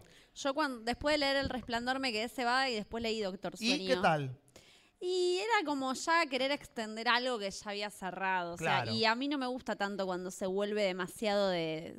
Ponele que superhéroes. Claro, Porque tiene tipo- esta cuestión, sí, como que es re protagónico el grupo este de gente que va chupando poderes por ahí. sí, Claro. sí, sí, Y de hecho en el tráiler se ve también medio pedorro. Sí, se ve medio pedorro, pero bueno, la manija de la gente, los fans del libro y los fans de la primera, que hace años que están esperando que finalmente se haga película, uno de los pocos libros de Stephen King que no han hecho película y han arruinado, porque Mm. no, tiene una obsesión Hollywood con hacer todo lo que escribió Stephen King en Mm. película, por más que sea berreta y no se pueda hacer. Los tipos lo van a hacer igual y a Stephen King le encanta la plata, no porque dice que sí a todo. Y está bien. El tipo. Eh, yo cuando también cuando tenía emoción por el resplandor, Sí. digo, "Uh, vamos a leer Doctor Sleep. Malísimo. Sí, Ah, no. no, no, dije, no dije malísimo, pero me cansé. Dijiste malardo. Dije, no. Eh, en ese momento no, porque no sabía la existencia de esa palabra. Pero no, no dije, nada, ¿por qué? Nah". O sea, Innecesario. cuando dije esto de. Porque era como gente que se trasladaba buscando eso, y dije, ¿qué, ¿por qué es esto? Eh, y lo dejé de seguir. Eh, dejé de seguir. Eh, Es maldito eh, centennial. es Genial, un libro, genial. no lo podés seguir. No es Y le Instagram. puse eh, dislike. Eh, lo dejé de. ¡Oh! Lo dejé de leer. eh, y, y ahí dejé de leer libros de Stephen King, no sé por qué. No, no, volvé, Stephen King. es- No, sí, pero dejé de leer literalmente. De- a Pero partir de bueno, ese libro. y a mucha gente le pasó que el libro no le gustó tanto, pero la manija sigue estando. Y bueno, Lo que- Iwan McGregor. Lo que pasa es que el Es un muy resplandor, primero que es también eh, como, no sé, 20, 20, 30 años antes Claro. que esta que Doctor Sueño. Entonces también tiene otro misticismo, otra oscuridad, la antigüedad de un hotel, que el Sí. hotel a la vez es mucho más viejo. Claro. Y Doctor Sueño ya es como más en la contemporaneidad, no Ah, sé. pierde la como- mística, ¿no? Sí, Claro. sí, sí, como, como que si lo querés ligar a eso, es, es, sí, una nostalgia que no podés Que no recuperar. puedes nu- recuperar. Claro. Lo más raro de, de esta película, de esta secuela, es que es una secuela que está directamente conectada con la película de Jack Nicholson. Y Ah, está producida esta película por Stephen King. Hasta creo que hace un cameo en la película, algo por el estilo. sí, bueno, eso ya. Eh, Eso no es novedad. La cosa es que Stephen King odia El Resplandor. La película de la Jack película de Nicholson, Jack no, su libro. No su propio libro, pobre. Sí, sí, sí. El tipo- Lo estaba escribiendo y lo dejé de seguir. No lo escribí más, lo No lo terminó, escribí lo lo terminó mi señora. La cosa es que Claro. odia lo que hizo Sti- eh, Stanley Kubrick con su película. Es más, Mm. él produjo una Sí. miniserie Ah, televisiva verdad, yo- que es mucho más ¿La fiel viste, al Nico? libro original. No, no, pero creo que la tengo en disco. posta. no, bueno. Eh, y eso, y el tipo lo odia, pero dijo, bueno, la única forma de que la gente entienda mi secuela es conectarla con o la miniserie que no vio nadie o con las películas que conoce todo el mundo. Y lamentablemente el tipo se tuvo que comer sus propias palabras y producir esto que, bueno, no es lo que quería, pero es lo que le tocó. Me sorprende muchísimo la rapidez de Guido Testa Sí, para hacer memes. Vamos a ver los memes los de está, Guido. los está robando de otro lado. Oh, seguro. O tiene ahí abajo la silla un enano que hace los memes. Mientras él se va mate, porque aparte está haciendo multitasking. Y sí. Pero bueno, sí, acá ya hizo, entre otros, el meme de Bad Boys 2 y está el, ¿cómo puse acá? Bad Mom, Bad Boy, What You Gonna Do. sí. Bueno, eh, no hay más trailers No hay más entonces. trailers, se van los Bueno, trailers. vamos de cabeza entonces y yo Perdón, creo que sí. la gente acá en el chat te dice, Julis, que te faltó una película de, de un faro, de dos tipos en un faro. Ah, no lo vi el tráiler ese. ¿Sabes que no me apareció en la página que yo miro trailers? Entonces me faltó. Es la película nueva de Willem Dafoe y Batman. Ah, Eh, Ah, sí. Robert Pattinson. Pero que sí. no confío en ese casting, pero bueno. Mira, acá le comentaron en el chat este botón y hace mucho que no lo pongo. Por la plata, la plata, lo único que le importa a la familia es la plata. Al respecto de Stephen King, pero como ya se usaría para todo últimamente. Exactamente. Che, hizo como cuatro memes Guido Testa en lo que va Ah, no, del sí, sí. programa. Sí, véanlo, véanlo. eh, carajo? está Nati en la puerta. ¿Eh? Está Nati en la puerta. Ah, ok. Sí, no ella Gracias. misma. No, Natalia la claro. novia de Julis. Claro, como mañana es feriado, aparece gente que no aparece seguido. Feriado, digo, de vuelta. ¿Por qué no ¿no? me avisó a mí? Natalia Guinovart. Claro. Bueno, yo voy a poner lo que para mí debería ser la cortina del día de hoy. Dale. Pero antes de terminar con toda esta sección, no es un tráiler, pero sí un aviso parroquial para no olvidarme. Este fin de semana es movidito. Movidito, movidito. No. Para empezar, vamos a estar, voy a estar en realidad eh, acá en La Plata en la presentación del libro Enjambre de un oyente de hace mucho tiempo, que es Guido Rusconi, Sí. que va a estar presentándolo el viernes, este viernes 13 a las 20 horas en la Casa Cultural de la Bicicletería. Sí. Así quienes quieren acercarse, acérquense, vamos a estar ahí comentando este libro de cuentos. Pero aparte, es todo un temita que el fin de semana vamos a estar con Expediciones Samai en la Geek Fest que se hace en City Bell. Así Ajá. que este sábado y este domingo, durante prácticamente toda la tarde, vamos a estar con el stand de Samai haciendo la difusión, la presentación y el- la, la presentación en sociedad de algo que teníamos muchas Sí. ganas de hacer, que son los muñecos de Samai. O sea, Meli Mancilla se Grosa. tomó la molestia, o sí, grosa total, ¿eh? o se está tomando la molestia de Quiero hacer... más. Claro, todos queremos más. Estos son eh, los prototipos, Sí, digamos, ¿no? Es el, el primer modelo terminado del Mark I. Claro. Así que quienes se quieran acercar, guarda, yo supongo que hay entrada paga, guarda con eso, pero vamos a estar presentando allí, pero por sobre todas las cosas, vamos a estar también toda esta, esta es la semana de presentación de la preventa del número 3 de, me voy a poner un autoaplauso acá, Sí. del número 3 de Expediciones Samai. Qué O sea, poderoso, ¿no? Te Qué sentís- hermoso eso. Sí, sí, aguante la botonera para la vida. Claro. Agradecemos mucho porque realmente necesitamos que colabore la comunidad dichosa comprando la preventa del número 3 porque se nos complica mucho pagarla con el Macri dólar. Y sí. Así que, por favor, ya les aviso que van a tener que hacer menos números, así que compren el 1, compren el 2. También están ahí eh, Yael, que también tiene su stand de, de, De Jurassic Park. de Jurassic Park, ¿verdad? De, mm, de merchandising, Sí. la palabra, de Jurassic Park. Así que vayan también eh, que- a recorrer la, la feria, que vamos a tener novedades en nuestro stand. También está el stand de Yael y también el sábado Sí. vamos a estar con Jorge haciendo un análisis en vivo de el- del Cinso. O sea, de los Simpsons en general. Así que quienes se quieran pasar, hay muchas cosas. Pero de verdad les agradecemos que vayan a la página donde está, como decía, eh, Yael subió la versión digital del número uno del cómic y subió la versión digital del 1 y del 2. O sea que las personas que nos están escuchando desde fuera del país, o de no tan fuera del país, pero que no pueden pagar el envío, o que no quieren pagar el envío, es eh, una versión completamente igual, la que está en digital. No la podés oler, No. que a, la gente le gusta mucho oler Sí, la sí. revista. El otro día el Soul compró una y lo primero que hizo Yo es fue lo primero olerla. que hago. Sí, no, por Cuando alguien me da un libro, lo primero que hago es olerlo. El olor al libro es Mm. Sí, sí. perfecto. Así que se agradece que se metan ahí en www.samaicomic.com y compren por favor lo que puedan porque todo suma a que se concrete el proyecto. Hablando de sábados, Sí, este sábado finalmente es el casamiento de mi madre, así que el podcast que viene... Aplausos. aplausos. Eh, así que sí, el- voy a comer y chupar trae, trae para el de una manera que no les puedo explicar. Voy a hacer la mayor cantidad de historias posibles para el podcast. Sí. Y el martes traeré la- el anecdotario, así como fue la eh, reunión de exalumnos de Casper. Mm. Voy a traer el anecdotario de lo que fue ver un montón de viejos que no conozco bailando los auténticos decadentes, que básicamente es el spoiler de lo que va a ser seguramente ese casamiento. Lamentablemente Nati se lo va a tener que fumar, este, pero bueno, vamos a ver qué onda con eso. Y Sí, sí, Este, Natalia está haciendo mate. Sí, obvio, siempre. Genial, no digo, pregunto porque la, la luz me puede llegar a engañar. No, no, es, está haciendo eh, aclaro, Natalia, la pareja de Julis. Claro, no Natalia misma que hablamos, ella no contesta de golpe. Otra Natalia. Este, así que bueno, martes que viene, casamiento. Excelente, bueno, hay un montón de cosas. Sí, Sí, que sí. No sé si hay algo el domingo, este... Es, Eh, es un fin de semana movido, ¿eh? ¿Qué hay el domingo? No sé, yo estoy de El vuelta en la Geek Fest el domingo. domingo también, así que... Yo no, no, creo que yo no tengo nada. Ir a la no, iglesia, dicen. sí. Iglesia, no sé. Cualquier Nadie día. nunca. Eh, Nico, ¿algo que quieras comentar de este fin de semana? ¿Alguna recomendación? Eh, no. Nah, Bien. no tengo nada para hacer. Ah, sí, filmo. ¿Qué, eh, qué estás corto. filmando? Uh, pará, no me acuerdo. Pará, eh, ah, lo del auto. Eh, nada, un corto de que tengo que firmar en el auto. Eh, un auto. En un auto. Eh, es la segunda fecha. Eh, un corto. ¿Sabés con qué productora? ¿Quién Mira, está a cargo? eh, La Está acá, sí, representante está de la platea. Está acá revisando la agenda. Sí. Eh, no, es que encima es como, firmás el sábado. Ah, bueno.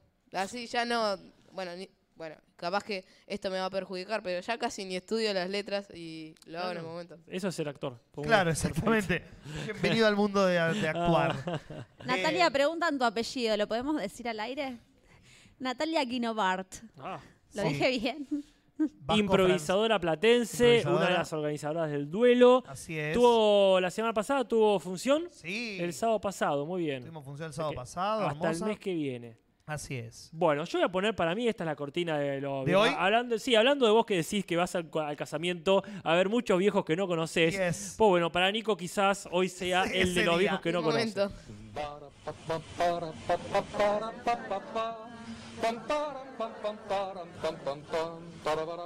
¿Mató a alguno? ¡Hey! Seguramente. Eh, hablando, vamos a empezar de lleno con lo que todo el mundo está pidiendo y no para de pedir.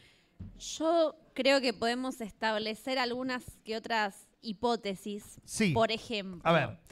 que esta temática puede girar en torno a personas que en algún momento de su vida tuvieron una carrera exitosa, Ajá. tocaron el cielo con las manos y de repente, hoy en día, personas más jóvenes quizás las conozcan por algún accidente, alguna decisión que tomaron, algún texto, algún meme, algo que no representa su carrera, o sea, que no es proporcional O a sí. la carrera. O sí. O eso es lo que representaba la carrera y lo que nosotros conocíamos era una mentira.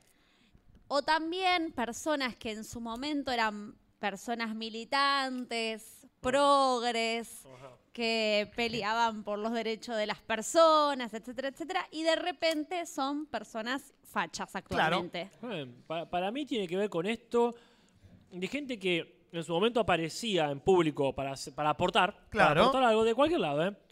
Pero de pronto ahora solamente aparece para quedar en ridículo, Sí. queriendo o no. Claro. Yo no sé si esa es la definición de un viejo rancio. No sé acá, este, Nico, si tiene alguna más coherente. Estoy comiendo tu... Ah, Eh, bienvenido a mi mundo. Eh, nada, viejo rancio. No sé, tampoco digo mucho viejo rancio. Eh, pero no es algo que está en mi lenguaje, pero supongo que. Ahora viejo está. rancio.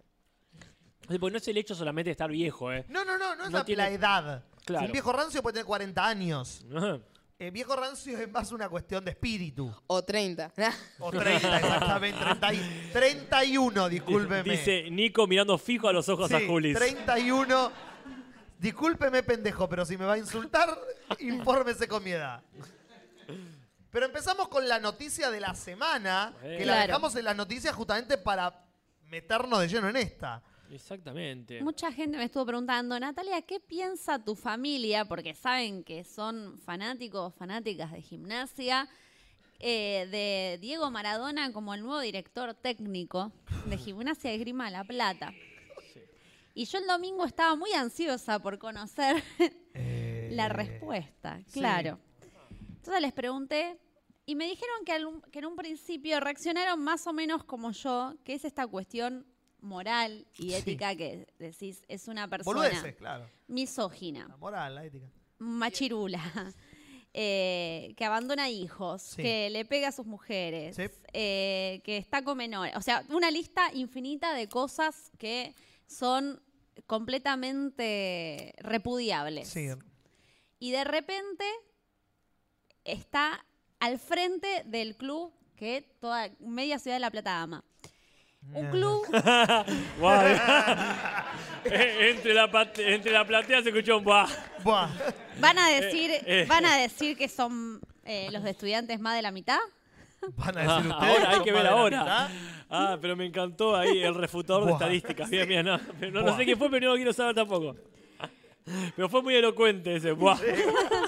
Como no pudo frenar. Y entonces mi familia me dice al principio, bueno, reaccionaron así como yo y después fue De repente, en un día se asociaron miles y miles de personas al club. De repente llegaban donaciones, empresas queriendo aportar gimnasia en todos los medios de comunicación del mundo. Sí. Y fue, ya está, nos vendemos, entreguémonos. Es- eh, ahí conocieron el peronismo.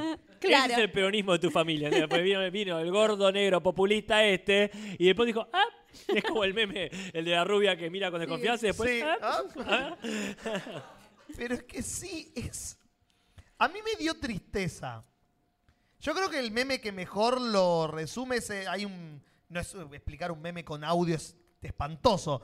Pero hay un nene que se está ahogando y una madre jugando con otro nene. Y es perfecto. Es el nene que está festejando es Maradona dirigiendo gimnasia. La- eh, no, perdón. El nene que está festejando es eh, la gente eh, mirando a Maradona como técnico de gimnasia. La madre levantándolo es Maradona dirigiendo gimnasia. Y un nene que se está ahogando, gimnasia. Y es como, es eso. No va a cam- Maradona dirigió tres clubes de fútbol en su historia. El último, los Tigres de Sinaloa, en México. Los tres equipos que dirigió Diego Armando Maradona fracasaron rotundamente y hasta bajaron al descenso de su... ¿Eh? Cuatro con la selección, si querés contar fracasos. Cada vez que Maradona dirigió un equipo de fútbol, fracasó rotundamente. Y de golpe, Gimnasia, un equipo que en las últimas cinco fechas solo hizo un punto empatando un partido y está a punto de descender, descender a una liga que tiene 48 o 50 equipos. Es decir, para ser último en esa liga tenés que jugar muy mal al fútbol. Hay una cuestión es Y que de golpe Maradona lo va a salvar. No, no, yo creo que más allá de eso, que, o sea, a nadie le importa si Maradona puede ir, porque además de todo de lo repudiable que es como persona, es una persona que no se puede mover, es una persona que no puede hilar dos palabras. No. Pero sin embargo, la cantidad de dinero que entró al club, eso no lo podemos negar, que es un club recontra pobre, Exacto. fundiéndose y quebrándose. eh, me parece que... ¿Cuántos PBI? Plata de- es plata del narcotráfico No, la es- plata no, que no, entró. no, no, es la plata de la cincha. No, Juli, no te permito, no te permito.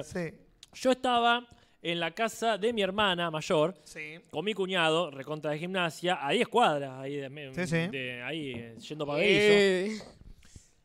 Y me emocioné. Fuiste yo viendo a Brandoni. Sí, sí, sí, totalmente, totalmente. Es mi Brandoni. Sí, sí. Es mi Brandoni. Porque me estaba cagando de risa para mis adentro, qué sé yo. Y de pronto, y ya ahí, ahí está. Y se ve entre un revuelo de, de- de- de periodistas una mano con la gorrita blanca que se agitaba. Y, y sí, claro, ahí está Maradona. Y si está acá a 10 cuadras, ¿entendés? Este, entonces, ahí todo, todo el progresismo y lo intelectual y lo nada que me gusta el fútbol. Pero lo nada, se te mezcla con un montón de cosas este, que, que no tienen, que no tienen nada que ver ni con la persona en sí, ni, ni mucho menos tiene que ver con el fútbol. O sea, a, mí me, me- pasa, me acuerdo con Nati hemos estado en países remotos donde nadie hablaba un carajo de español, no sabían nada de Argentina, y uno decía, yo soy de Argentina, y el tipo ese que apenas sabía decir hello te dice, Maradona. Y decía, claro, lo único que me conecta con este, con este indio es este, conocer ese jugador de fútbol. Eh, eh, bueno, no, pero acá dice hueva. No, pero guarda, eh, porque estoy hablando de gente que ni siquiera vio, no sabe a lo mejor lo que es una comida musical. Claro. Un pueblo perdido en un remoto. Entonces, ahí hay una cuestión muy fuerte. Estuvimos en unos pueblos en la India muy como desconectados de un montón de cuestiones Claro. que no sabían ni marcarlo, o sea, Argentina en un planiferio. Entonces era como Maradona era posta la única conexión que teníamos. Ahora quizás está el Papa de última, ponele, Ponele. pero en realidad, este, porque te, te- Claro, bueno, obviamente, sí, Messi ni hablar. Eh, No pero, llega eh, a ese eh, nivel igual. ¿Cómo? No llega a ese nivel. Messi simplemente llega a ese nivel por una cuestión de internetica. Bueno, sí, hoy en día hablando, claro. Pero a mí me, me- me parece que, que tiene este evento, esta- esto como decía Nati, de que de pronto en todo el mundo se esté conociendo a Gimnasia y Gimnasia La Plata, o a La Sí. Plata en general, que se sepa que está en esta ciudad haciendo algo, más allá del ridículo. Entonces, es algo que moviliza. Perdón, estudiante se conocía, ¿eh? Este, acá Juli está tratando de remontar un orgullo. Mira, si hay un momento que no es Juli, justo para que te pongas a hablar de estudiante. Tuviste toda la vida para hablar de estudiante. Nada. Toda la vida. Si hay un momento donde no viene al caso. Entonces, bueno, sí, por supuesto. Con René hablábamos de Gengis Khan. Sí. Eh, Típico, vos pensás en gimnasia y lo primero que te viene a la mente es Genghis Khan. No, en realidad no. Si hablas de Maradona, hablas de Genghis Khan. Porque no sabemos quién tuvo más hijos, en realidad. No sabés quién, quién hablaba peor el español. claro. Pero cuando Gengis Khan muere a- ante una batalla que se venía y que era bastante importante y no se podía morir el tipo, entonces los que alrededor dicen, ¿qué hacemos? Bueno, lo atamos al caballo, que dé unas vueltas por ahí, este, no hace falta ni que hable. Y yo, claro, eso deben haber dicho. Ahora con Maradona, lo subimos al carrito, que dé unas vueltas, no hace falta ni que hable. Y listo, y la tropa está contenta. Entonces uno dice, sí, sí, todo, todo, todo en contra de lo que quieras, todo. Absolutamente eh, necesario hablarlo y difundirlo y discutirlo. Pero hay un momento ahí donde decís, la puta madre, mira lo que está pasando acá. Yo lo vi a Maradona jugando, entre comillas, comillas, comillas, comillas, este, en un partido a beneficio que hubo para la Cruz Roja acá, que ese día jugaban hasta jugadores que le faltaba una pierna literalmente.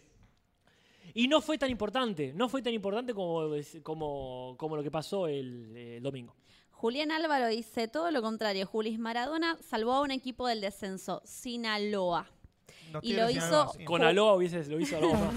y lo hizo jugar dos finales. Después Mantis Religiosa, que no paramos de decepcionarla hoy, dice, ¿qué, Casper? Me rompes el, corazón. Cada minuto quiero más a Julis. Y no porque Julis mejore, sino No, porque no. Casper empeora. La historia de mi vida, así sobrevivo. Dejo que la gente se vaya al pasto y yo digo, ven, y listo. Jaja. Claro. Told you so. Permiso, vuelvo a agregar una participación. Ah, qué loco. Sí. Vivo, yo vivo en el Mondongo, en el barrio de gimnasia, vivo prácticamente a tres cuadras de la cancha. Y yo voy a corroborar lo que dijo Casper. A mí Maradona me da asco y a mucha gente que conozco le da asco, hasta propios hinchas de gimnasia les da asco. A mí. Exactamente. Y sin embargo, lo vieron llegar al Diego y simplemente explotó. O sea, es un ídolo del pasado, es cierto. Es un dios que ya murió, que debería estar enterrado. Corta y sencillamente, o que debería morirse por la cantidad de droga que, te- que tiene en las venas. Y sin embargo, es ahí. inmune. Claro, y sin embargo ahí sigue. O sea, y de hecho, me decía un amigo de gimnasia, ¿sabes por qué por ahí va a mejorar gimnasia? Porque lo van a ver al Diego ahí y lo van a tener onda, no sé, el gauchito Gil para Claro. adorar. Claro, no, o, Eh, o no querer decepcionarlo. Claro, decir, "Loco, dicen- no, le- le- los va a in- incentivar. Incentivar. Claro. Eso es otra cosa. Lo va a inseminar. Es, no puede con su paternidad, le explota. Apuesten cuando aparece una integrante del estado de gimnasia embarazada. Yo digo una hijo. semana. Yo digo una semana. ¿Le queda, ¿Le queda un hijo? ¿Uno más y hace el equipito? Apareció el décimo el otro Eso, día. ¿saben quién lo posteó? Janina Maradona. ¡Ah, pero Ya está. Bueno, odia a su propia familia, hace chistes con la cantidad de mujeres que abusa. Lo tuiteó ella misma. Tranqui. Si Y no es aprovechando que Casper sigue comiendo, voy a terminar lo que decía. Sí, igual es hay que- tres personas más. Es que. ¿Qué? eh, no, robándole el micrófono, me refiero a eso. Perdón. Que el que va a hacer todo acá es el asistente de Maradona que ha hecho todo por Maradona, prácticamente respirar por él y estar presente en todo desde hace, no sé, cinco años más. Es el palito Ortega de Maradona, así Es como el- con Charlie. El títere este es... Hay algo también de la exposición de- del equipo y de los jugadores en el mundo, ¿no? Yo pensaba cuando estaban jugando, lo, entrenando, estos pibes saben que los están mirando de todos lados. O sea, también esa cuestión de exponerte, que digo, im- imagínense a nosotros, no sé, que de repente nos ponemos a actuar porque está, no sé, Al Pacino al lado, por más de que Al Pacino ya sea, pero de repente ese video circula. Por Claro. todo el universo es como, no sé. Eh, ahí está. eh, ya va a pasar el entusiasmo. Gracias, Mateo. Ya va a pasar el entusiasmo. Lo importante es que con la guita esa que están recaudando, porque ahora está Speed, ¿entendés? Auspiciando gimnasia. Hace una semana estaba Plusmar. Flybondi. Claro. Entonces, este, que se compren a- de acá a un mes, que compren un entrenador como corresponde. y Una que- cancha como que- corresponde. no, la cancha está muy bien. El, el pasto cortado en cuadradito parecía una cancha europea. Claro. Tres, tres muñecos inflables teníamos. Dice teníamos, el, plural de oportunista. teníamos. Ay, Juli, las cosas que me haces hacer. Casper se asoció, se asoció estos días como miles de personas, no sé si alguien sabe el número, pero miles de personas se asociaron para ir a ver el Nos merecemos todo lo malo que nos pasa en Argentina, ¿eh? Igual me parece Todo. re interesante la, la analogía con el peronismo. De hecho, hoy Celina, una amiga nuestra que es gran fanática de gimnasia, le pasó y se le cruzó todo esto, todo lo que le pasó a Casper, o sea, ella también, y lo, com- lo termina comparando con Perón, o sea, como ¿A Maradona? este, como este fenómeno del, del peronismo, ¿no? Como esto de transar con un montón de cuestiones Ah, obvio, típico del y argentino. turbias. Típico del argentino. O sea, las elecciones, literalmente. Claro, mató gente, no me importa el gol con la mano de los ingleses. ¿Qué tiene que ver? Mirá. ¿Ese es tu argumento? Sí. Acá te lo Bueno. resumo, dice, eh, resumiendo bastante la postura, hay que dejar de emocionarse con Maradona. Faja minas y anda con menores. Y su último gran aporte deportivo fue hace 33 años. ¡Claro! Hashtag soltemos. Ahí está, ahí, ahí está el, el recordatorio que tiene que estar siempre. Porque uno, uno, por supuesto, no puede contra algunas cosas. Me estoy hablando de uno como persona, no de Maradona. Claro. ¿no? Eh, en ese sentido, siempre está esto de en qué momento algo te moviliza, como puede pasar con cualquier persona, y después el inmediato, eh, la, la inmediata reflexión. ¿Me estoy emocionando por esta persona o es con los recuerdos? Porque no hay que soltar el pasado de uno, me parece a mí. Lo que sí hay que soltar absolutamente son las figuras, las personas. O sea, la desidealización Claro. es un desarrollo, un proceso constante que estamos tratando de hacer en general. Es que Pero creo que está bueno esto de decir, bueno, a ver, ¿por qué me emociona Maradona? Porque festejé con mi viejo eh, el gol de los ingleses, bueno, pero entonces te estás emocionando por ese festejo con tu viejo. Claro. Exactamente. O sea, bueno, también quiero agregar. O Sí, sea, es favor. cualquier cosa. eh, para mí, posta, es una. ¿Cómo se dice cuando cambias de opinión por. No sé. Eh, bueno, no me sale. Eso, es hipocresía constante esto, porque. No sé, puede ser que traigan a. Un loco, no sé, ¿cómo se llamaba? Uy, estoy con. eh, el actor que es un violín, pero lo contratan para todas las. eh, Juan D'Artés. Puede No, ser. Kevin Spacey, por ahí. Sí. Ah. Eh, es eso, es. eh, no, pero actúa re bien. Ah, no, pero juega bien al fútbol. O peor, jugó bien al fútbol. Claro, eso es lo más que lo hace ahora, claro. Eh, porque ponele, Kevin Spacey eh, actúa re bien, capaz. sí. Eh, pero capaz que uno no se puede sacar en la cabeza eso. Que viola menores también. Claro, pero Maradona literalmente es lo mismo y ya pasó y lo siguen idolatrando como si fuera la mejor persona del mundo. es- ese punto que dice Nico es eh, clave, me parece, porque Argentina es un país que para mí se caracteriza por una cosa, que es el argentino crea eh, Figuras. figuras, ídolos para destruirlos.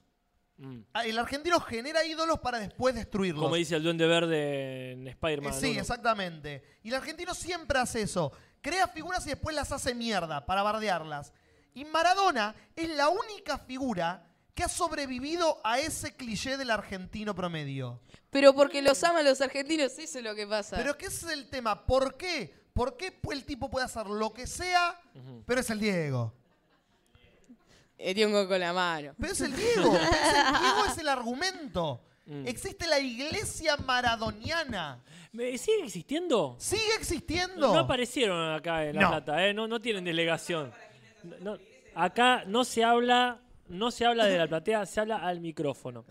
Y después, Los- este, sí.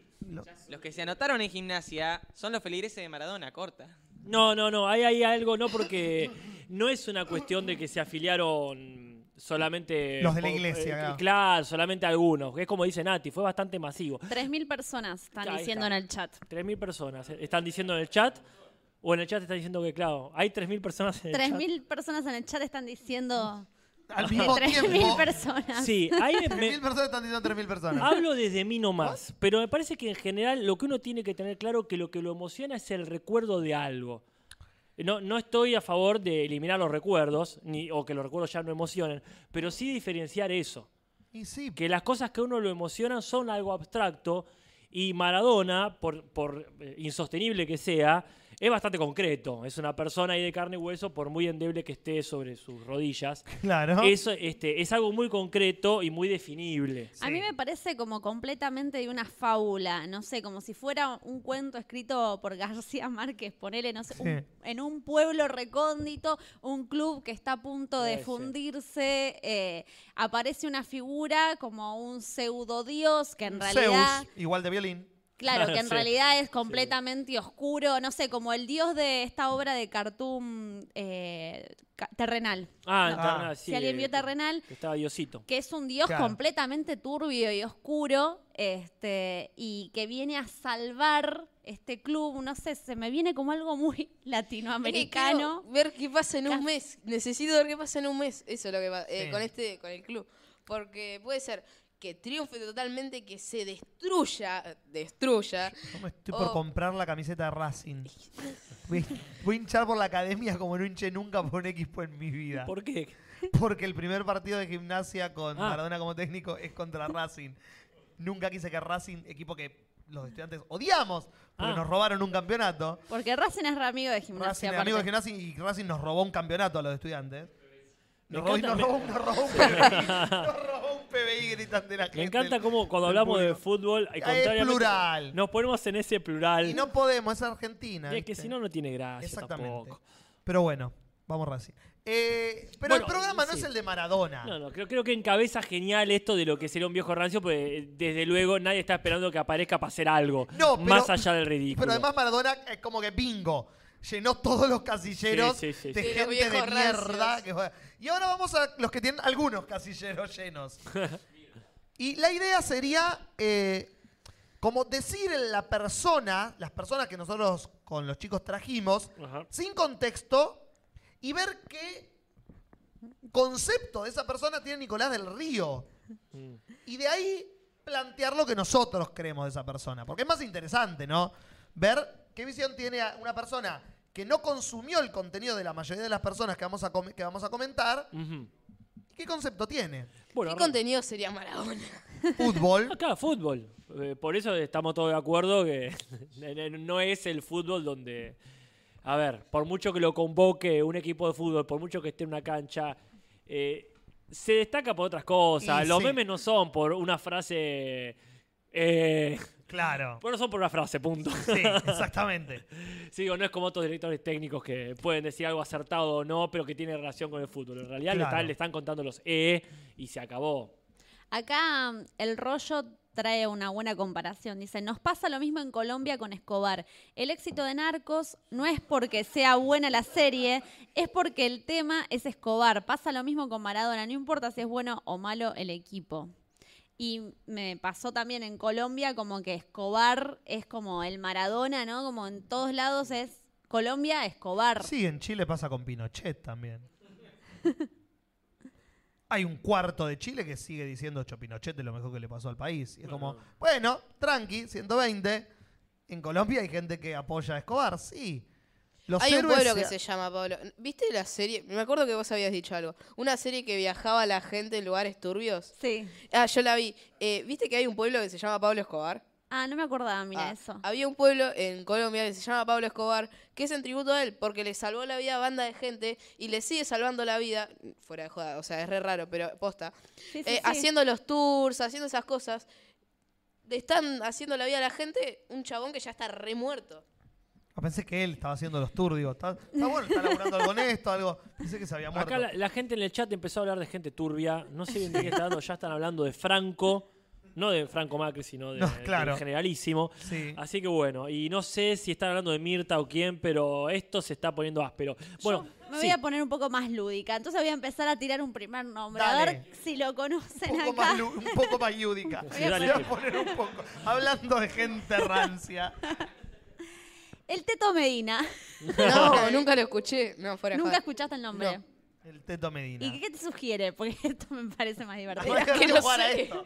¿Qué te sugiere el Teto Medina? ¿Quién podría ser? Me suena a un periodista como Yudica. Bueno, va por ese lado. Sí. O sea, el Teto Medina es periodista, Con pinzas muy grandes. Ca- cantante. Cantante. chica de humo. Chica mi de chica de humo.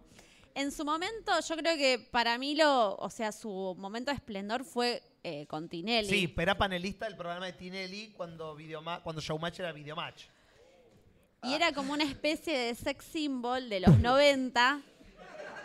Porque, de Sí, hecho, o sea, Conceptualicemos.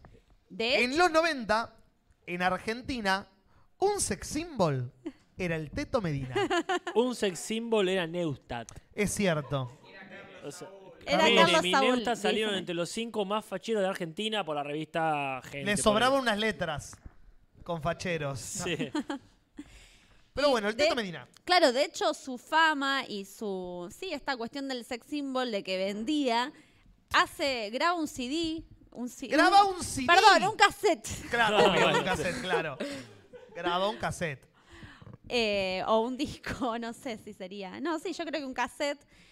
Y empieza así a tener una fama que luego, yo creo que después de Video Match ya empieza a decaer y ha hecho algún que otro programa de Chimento, no sé si me puede. Sí, era panelista de Lucho Avilés en Magazine, ponele. O sea, la, la oración más triste del idioma castellano.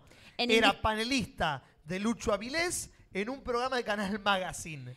Pegate un tiro. Que antes fue. Yo de- estuve en el canal Magazine, fui de joda y me, me arrepiento totalmente. ¿Qué fuiste a hacer, Nico? Desfilé. Desfilaste. ¿Es francés? No, eh, en el programa La Jaula de la Moda. No, La jaula de la moda. La jaula de la moda. Ese nombre es turbio. Mira, estuvo internado. encierran nenes y lo. Bueno. Eh, Acá, claro, panelista en indiscreciones con Lucho. Panelista en indiscreción. Ah, sí. Dicen que estuvo internado hace poco acá, Mateo me, me dice por la cucaracha. Por Sí. Un cuadro de depresión importante. Ok. Sí. ahí se suicidaba por culpa nuestra. A mí me parecía atractivo cuando era chica. ¿Sí? Voy a confesarlo. Mira. Es que lo ponían al lado de Bobby Goma. Claro. Ese, ese era el- esa era la estrategia. Cualquiera era atractivo. Entonces, Eso, este. Para esto Nico. se No, puede. él en Buscando su fotos momento- de Teto Medina. Claro, ahí lo tenés. No, bueno, pero un tipo con No, mucha, era un tipo mucha que no era feo. No era... Era Fachero muy- para los 90. O sea, aparte tenía como los cánones de belleza de esa época. El bigote. claro, el jopo, el bigote. Este, pero sí. Tiene cara de político. Cara de político. Tiene cara de político. Eh, De Kicillof. No, nadie es tan fachero pero como sí, Kicillof. que a mí me, me hace acordar un poco a Pepe Cortisona, el de Condorito. Sí, Tiene como esa, es este, ese estereotipo de, de galán. David Hasselhoff. Sí. Sí, mal. Voy a ver si puedo hacer, eh, ir metiendo fotos. Ah, sí, sí. Pero dale, Ahora que estoy más Mi canchera. pregunta, Nati, es ¿por qué eh, consideramos a Teto Medina como un viejo rancio? ¿Hay una razón o es simplemente por el hecho de existir en esa época? Yo no sé, si- claro, más por el, por el hecho de la época, por alguien que estuvo en la plenitud y hoy por hoy, rancio por ahí es una palabra demasiado Claro. desagradable. No sé si diría rancio, pero... O sea, es como muy poco para Rancio y para Maradona mucho para Rancio. Pero Claro. ponete, ponete una foto de cómo está ahora, por ejemplo. eh, Recién acá Mateo me mostró la foto de la este, pre o post internación. Y sí, está muy desmejorado. Y aparte, si la única noticia que tenemos de él, la última, es que fue internado por depresión y hay y un caso de abuso sexual, dicen ¡Ay, acá. cayó la ficha en el barrio! Ah. Un tic más para la lista. De- acá- denunciado acá, claro. por la ex. Acá Peppington Reviews, eh, que no es otro que Tomás Balinia, quien va a estar presentando un cómic este fin de semana. ¿Qué cómic? Expediciones Samai. Mira qué loco. Este, Habló la expareja de Teto Medina que lo denunció penalmente. Es triste todo esto. La mujer amplió la denuncia contra el conductor televisivo. Asegura que 36 horas el panelista televisivo le hizo 193 llamados. Mm, 193, Psycho loco de killer. mierda. Es que sí. bueno, lo voy a sacar entonces, pues lo, lo había puesto como en la, en la foto del podcast. No, decimos que, es un vaya. scratch, decimos que es un Es un scratch. scratch. Tra- Tardío, quizá, pero. Bueno, Eh, yo tengo acá. dale, a ver. Tiene Twitter. Uh, Tiene esto, Twitter. esto ¿Qué es dice? interesante. Léete El alguno, último tweet. Nico. El último tweet de Teto Medina. Eh, Tweet, a ver, Tuito voy a buscar Medina. Se debería ser su handle. Por Eh, favor, decinos. tweet fijado, gran festejo, algo de De Tinelli. Tinelli. Pero el último que hizo, a ver. Ah, un perro desaparecido. No, pero eso lo, lo compartió. ¿Qué? Un- el último tweet que escribió Todos retweets. Medina. Qué no, fantasma. son, son todos retweets. No Ah. tiene su propio tweet. Nah, nah, nah. No retuitea, este retuitea, es un retuiteador. Hijo Mira. de mil. Qué cagón. Ah, ¿Qué ah, cagón? murió, A ver, el último. murió Isabel Sarli. Que en paz descanse. El Sonó el último. timbre. ¿Alguien Sonó el podrá timbre. ir a abrir? Sí, por pueden favor? abrir, gracias. Eh, bueno, sí, ella se salvó eh, Sí. la Coca Sarli de esta sección. Al eh. 5 de junio. No, no tuiteé. Amaro dice, en esta foto está rechurro, no jodan. Sí, bueno, ahí hay el, el proto Photoshop. Claro. El Photoshop. El Photoshop, claro. Bueno, yo tengo acá en mi lista, por ejemplo, A voy, a evitar algunos, pero para mí, una de las personas más viejas rancias que hay es Lilita Carrió. Y, sí. Sí. Pero no tiene No. que ver, alguien se está riendo mucho allá. Y no es Jared Leto. No. Ah, pero mira, acaba de llegar el doctor Picelas, Sin piselas. No, porque había pero- avisado, estuvo- Sí, avisó, obvio. Pero Aviso- con una bandera de boca. boquita de Big Mouth. Una bandera Qué de grande. boca. Que sí, la bandera de Boca, no sé por qué. Las piselas me dan hambre, la bandera ¿Qué sé lo yo? contrario. A ver, porque no tenía el poncho hoy. Claro. Para mí, es esas personas que tienen. Ah, pero mirá que. Una capa de Boca. La capa de boca, pero tamaño Superman. Tamaño Superman, claro. Le llega. Es un tipo alto el doctor Picelas sí, y le lo llega a los tobillos. Una señora capa. Sí. Sí. Porque esas personas que hace mucho, mucho, mucho tiempo, quiero decir Lilita Carrió, Sí, no la. cuando no- surgió. Claro, que solo aparece para ser ridículo. Sí. Pero no estoy hablando de que es parte de este gobierno. De hace mucho tiempo. Desde- sí. Mucho antes de los memes que hacía abajo de un auto o ahí subiendo las patas a una pared. Es que ese es el problema con Lilita Carrió. Cuando ella aparece, la frase que voy a decir no tiene sentido. Era ah, hoy. ah. Era la voz del orden y de la alerta. Que más vale que lo era. Lilita Carrió era la voz que decía, chicos, guarda, estos son unos hijos de puta, abran los ojos. Y uno joven miraba a Lilita Carrió y decía, puta, por fin una política que está diciendo lo contrario que el argumento obvio que están diciendo todos los políticos de hoy en día. ¡Qué loco! ¿Será el futuro Lilita Carrió? Sí. Pobre inocente, decía uno. Y en un momento algo pasó. Se le corrió el coágulo. Pero yo quisiera creer que es algo así. Yo no sé si Nico tiene otra imagen más seria de ¿Cuál Lilita es tu Carrió. imagen de Lilita Carrió? Es que no, no, es la imagen, bueno, de los memes puede ser, eh, pero no, es una imagen de alguien que yo me reiría, no con ella específicamente. Claro. Eh, así que nada, eso. Eh, eh, es como muy bizarra, es muy...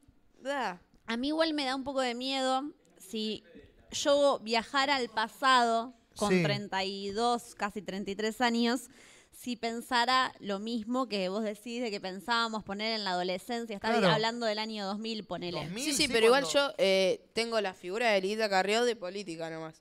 Claro. Eh, no de lo que era antes, no sé qué era. No, no, Política pero siempre. Ah, bueno, de política actual me refiero, Claro. de cambiemos, o sea, básicamente. Exacto. Ahí entraba la puerta policía. No, Eh, no. ponele que a fines de los 90 empezó a hacer denuncias. Claro, era la mina que quería denunciar políticos corruptos cuando salió Lilita Carrió. Ah. Entonces todos pensamos como, wow, Re qué piola. loco, alguien que quiere denunciar corrupción. Mm. ¿Qué pasó? Qué inocentes era. Acá Iván Díaz en la comunidad de Facebook hizo el meme de el Diego dirigiendo a gimnasia, nosotros viendo gimnasia y gimnasia ahogando. Es, es hermoso ese meme. Genial. Pero bueno, Lilita Carrió. Mm, A mí me parece que de- recuerdo la primera contradicción que conocí de ella. Sí. Porque realmente uno decía, bueno, tiene esa onda mística, como que tiene mucho, mucho Algo catolicismo. no nos gusta, pero bueno. No, mucho catolicismo encima, poner. Pero me acuerdo cuando salió Gran Hermano, que ella, eh, siguiendo su costumbre, empezó a bardear. Dijo, no, porque eso que. No, perdón, perdón, no estoy hablando de Gran Hermano. De Gran Cuñado. Ah, la imitación de Tinelli. La imitación que hacían en el programa de Tinelli. ¿Sabés qué es gran cuñado, Nico? No. Para Nico y para la gente menor de 25 años, Ponele. quizás. Yo Eh, lo- acá ah, la bueno, gente salta, acá bueno. saltaron. Bueno, para la gente que no lo conoce. Para la gente que no lo conoce, punto. Gran cuñado era una especie de gran hermano que hacía Tinelli, que ya ni me acuerdo si era video match o qué. El ritmo de la noche. El claro. Ritmo de la noche.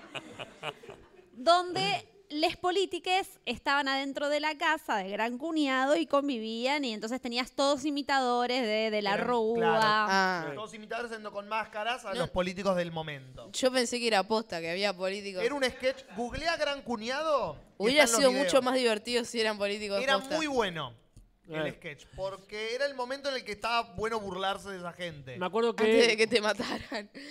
Exactamente. Bueno.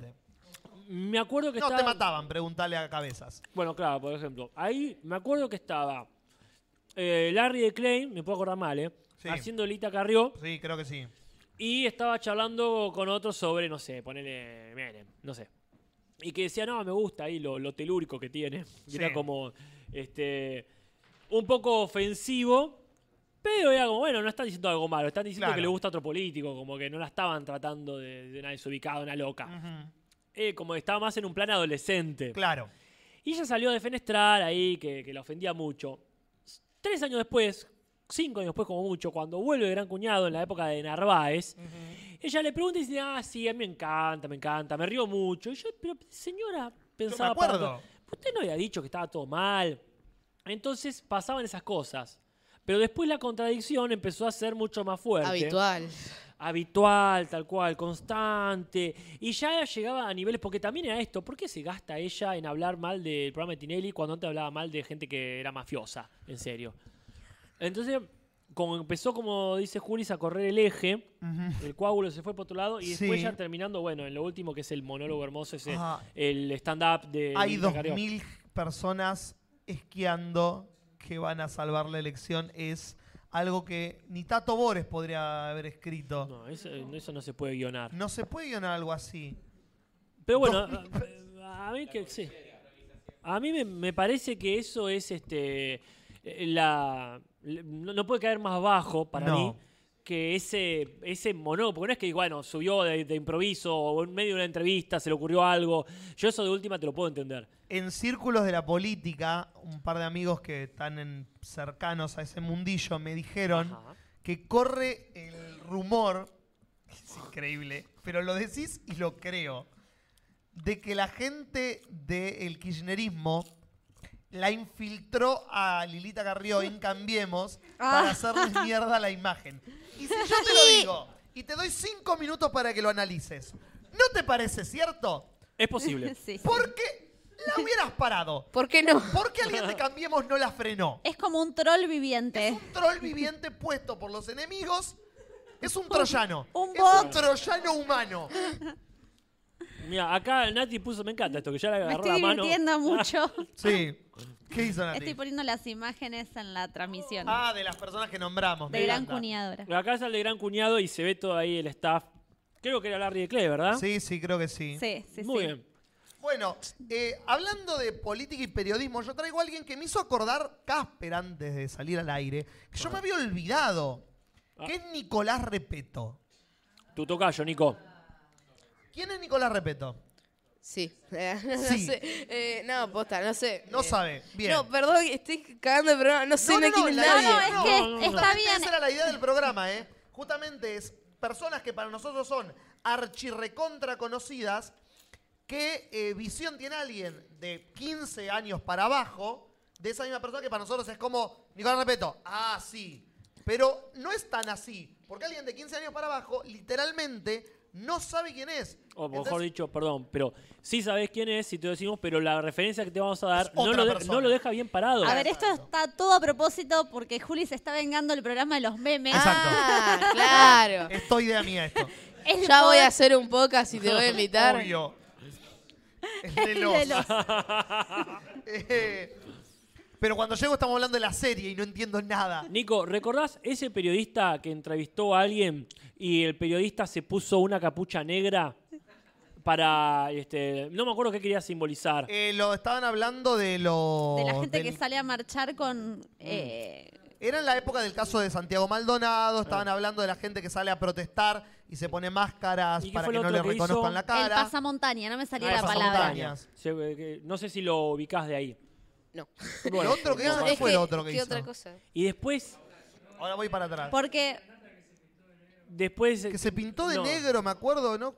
¿No, ese no fue la nata? la Fue la nata. Ah, Ah, Bueno, Pero otro bueno. viejo rancio. la sí, gata. pero la nata creo que ya yo. vamos a llegar. Pará, y otra, a ver si lo, lo voy a poner, no, uh, no me acuerdo. La que se presentó como diputada, la provida Ahora vamos- extrema. vamos a También, llegar a nah, esa. listo, listo. Eh, pero esa siempre fue rancia.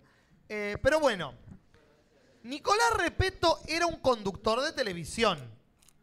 Nicolás de Repeto hizo fax, después hizo Nico. Nico era un programa de la tarde en el que hacía concursos, la gente llamaba y se ganaba premios. Como el de o menos. Exacto. Ah, yo creo que hablamos con vos del salute, puede ser salute, felicidades. Felicidades, Hoy el- es un- el Eh, feliz cumpleaños, de el falso viejos. feliz cumpleaños.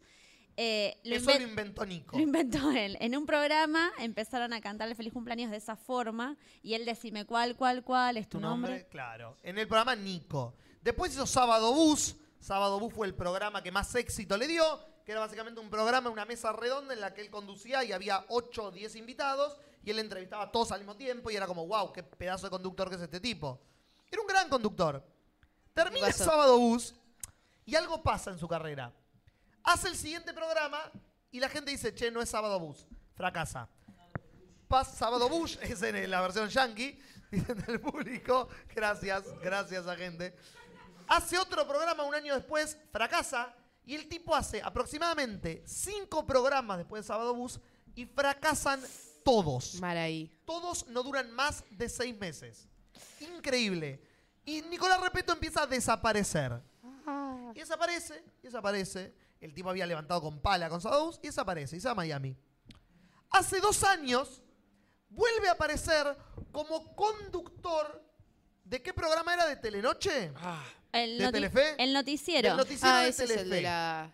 De golpe Nicolás Repeto, que era periodista, pero cuando tenía 20 años, el- en su título dice periodista. Él se retiró Ah, de le eso. conozco la cara, me parece. Ahí está. Y de golpe empieza a ser periodista y conductor de Telefe. Y empieza a decir una sarta de facheses Oh. que es como, ¿what?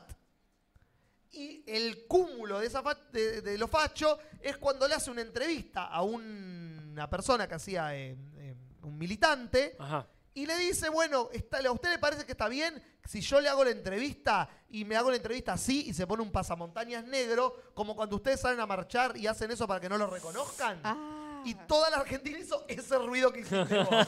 Como, no, Nico, ve- huye, huye ahora que puedes. Y no ¿Por huyó. Eh, la pregunta es ¿por qué? ¿Qué Esa es la pregunta, nadie tiene una respuesta. ¿Qué- O sea, es como un insulto, eh, o sea, es como insultar a alguien y que nadie reaccione a eso como... Exacto, "Uh, todos se la- reaccionaron Sí. y se fue de la conducción del programa a los dos meses más o Creo menos. que. Jorge ahí hizo un Twitter en el que decía, Nico, no puedes estar cinco minutos sin este, humillarte solo. Acá justo dice, lo que pasó con Repeto, eh, dice, te lo resumo, fue que se, eh, con la crisis de 2001 se fue a Europa y empezó a barrer a Argentina desde allá, por supuesto. Claro. ¿no? Y ahí la gente lo empezó a odiar y dejó de mirar sus programas. Y sí, es un poco lo que charlamos de Petinato Claro. hace un rato, que también estaba ahí dando vueltas, eh, este, tratando de ver en qué... En, En- qué, en qué, ¿En qué casillero caía? en qué casillero. Diegómetro explotó en ese momento. Sí.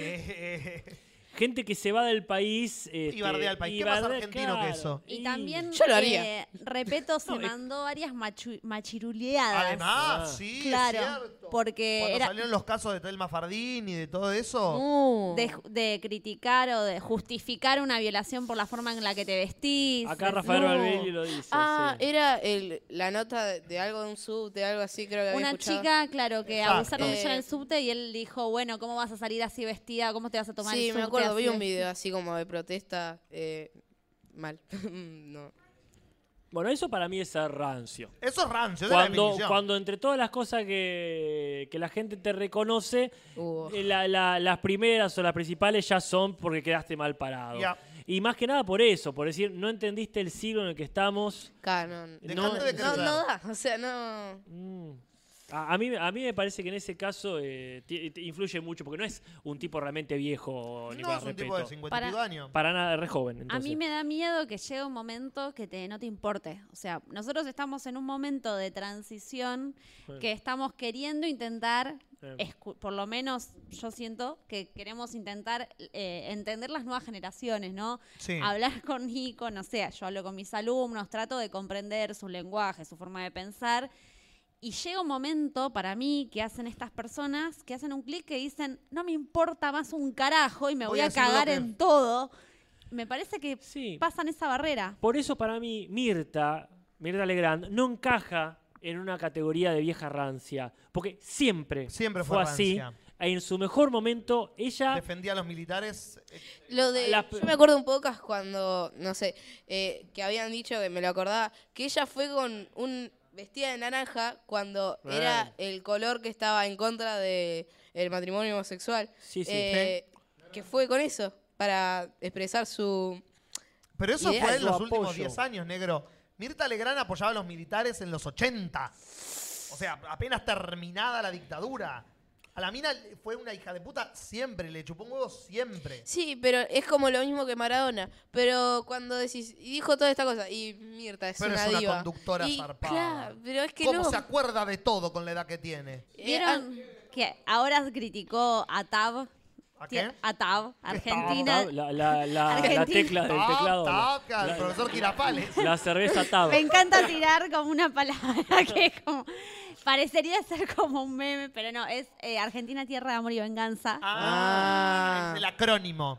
Y Yo veo la mitad de los capítulos todos los días porque estamos cenando, entonces como Ah. que veo la mitad antes que me vaya. Y Eh, apareció Mirta y a- o En la serie. con su Ah, hermana y la madre y hacen una escena que es como La la, vi, la vi. típica barata que dicen, bueno, vienen a hacer el casting de eh, la de las orquídeas, ¿cómo se llama Eh, la Los película? Martes Los Orquídeas. martes orquídeas y ¿Por uno dice, eso? no, esa película va a ser un fracaso. Eh, y están ellas haciendo el casting, qué sé yo, y Mirta salió a criticarla porque primero dijo que la madre nunca habló en español, español de España, digamos, con acento, eh, y que ellas siempre fueron rubias. Porque Ah. parece que la chica que hace el personaje Era no era pelo tan morocho. rubia como... Encima, Qué bronca. sí, sí, sí. De eso se salía quejó. a decir, yo nunca me tenía, ahora me, o sea, me tenía cuando empecé a tener canas, pero yo Claro. siempre fui rubia natural. ¿Qué, eh, y se, se- se dice, o sea, no sé cómo decirlo. Eh, se demuestra solo el odio a la gente. Sí. sí, sí. Sí. Yo nunca fui así. Yo soy rubia, como los De nazis. nacimiento. De nacimiento, seguro, sí. Bueno, no sé qué más tienen en la lista. Tengo un montón, Nati. Me ¿Querés ir imagino. a alguno? Sí, eh, la bomba tucumana. Eh, Ahí está. No, no, no, esta la conozco. Ahí ¿Por está. qué, Nico? ¿Por qué la ¿Por conoces? qué la conoces? Es lo importante. Eh, oh, Tinelli. eh, nada, nada, nada. La- no, no, no me cae bien. O sea, es como. eh, yo me acuerdo que. Eh, una vez me crucé al hijo en la calle. Datazo, Bueno. sigo. Eh, Datazo, sí. eh, y. Como que siempre que veía. ¿Qué te no sé, causa?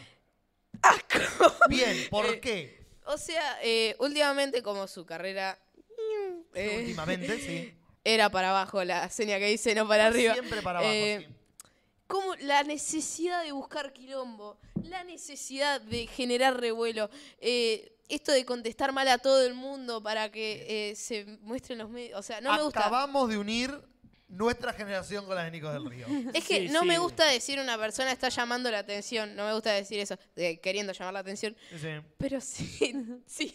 Pero o sea, sí. eh, es ese momento que vos decís, ¿por qué lo hace? O sea, eh, esto, igual por eso, esto de Tinelli que le quiso como levantar su carrera, le levantó un poco, pero como que no hizo que cayera mejor a la gente. Estaba en el subsuelo, no era muy difícil levantar la carrera Claro. de Gladys, la bomba tucumana. No, no, cualquier cosa. Pasó de que la gente no hable de ella a que la gente hable mal de ella. Exacto. Claro. Entonces está bien, este, conseguiste ascender, pero no a un lugar lindo. No. Yo honestamente Eh, no claro. tenía ni idea en qué andaba hasta que estuvo con Real. No, yo sabía lo de Tinelli, que No. se hizo como viral por... Eh, sí, yo porque eh, como los horarios así de tele, como Ajá. ahora lo de la novela, eh, con Tinelli a veces, eh, y mi, mi familia lo ve. Entonces es como que lo veía y yo decía, ¿qué necesidad tiene? ¿Qué, ¿Por qué lo hace? O sea, ¿qué necesidad tiene? Sí, mucha, guita. Eh, pero es que... No, y no solo... Perdón, no solo es plata, ¿eh? Yo creo que es una cuestión triste de cuando tocaste por un momento ese lugar de fama y reconocimiento. Y lo querés y lo tocar de vuelta perdés, y estás rascando. rascás como puedas para volver Claro. a tenerlo y sacrificás el honor, el amor propio, el amor de tus hijos, Tu lo que sea, familia. tu familia, exactamente. Para mí fue muy significativo el día que salió el primer programa de Susana Jiménez este año, que hizo el pase con Lizzie Tagliani. Estaba la bomba tucumana cantando eh, La pollera amarilla. lo único que escribió en su vida. Andrea del Boca concursando y el pase a Susana Jiménez era estamos Ay, en los ¿qué año estamos, Claro, Dios? por favor, porque esa ella fue el único hit que pegó y, Ah, me acuerdo. y el Yo único creo que, no sé Lo qué único, hizo. dame de- que alguien me nombre dos temas de Gladys la Bomba Sí. Tucumana. Mauro Que Reza no acaba... sea... Que no sea la pollera amarilla. Sí, sí, acá Mauro Reza acaba de decir lo mismo. No conozco dos temas y no, ella No está. existen dos Nadie temas, me conoce. De parece. hecho, creo que no sacó música hace muchísimos años que dijo, bueno, vamos a parar, como, como debería ser Netflix, bueno, vamos a parar con esto No. eh, y, y voy a, no sé, eh, sacar recursos con lo que tengo Claro. hecho.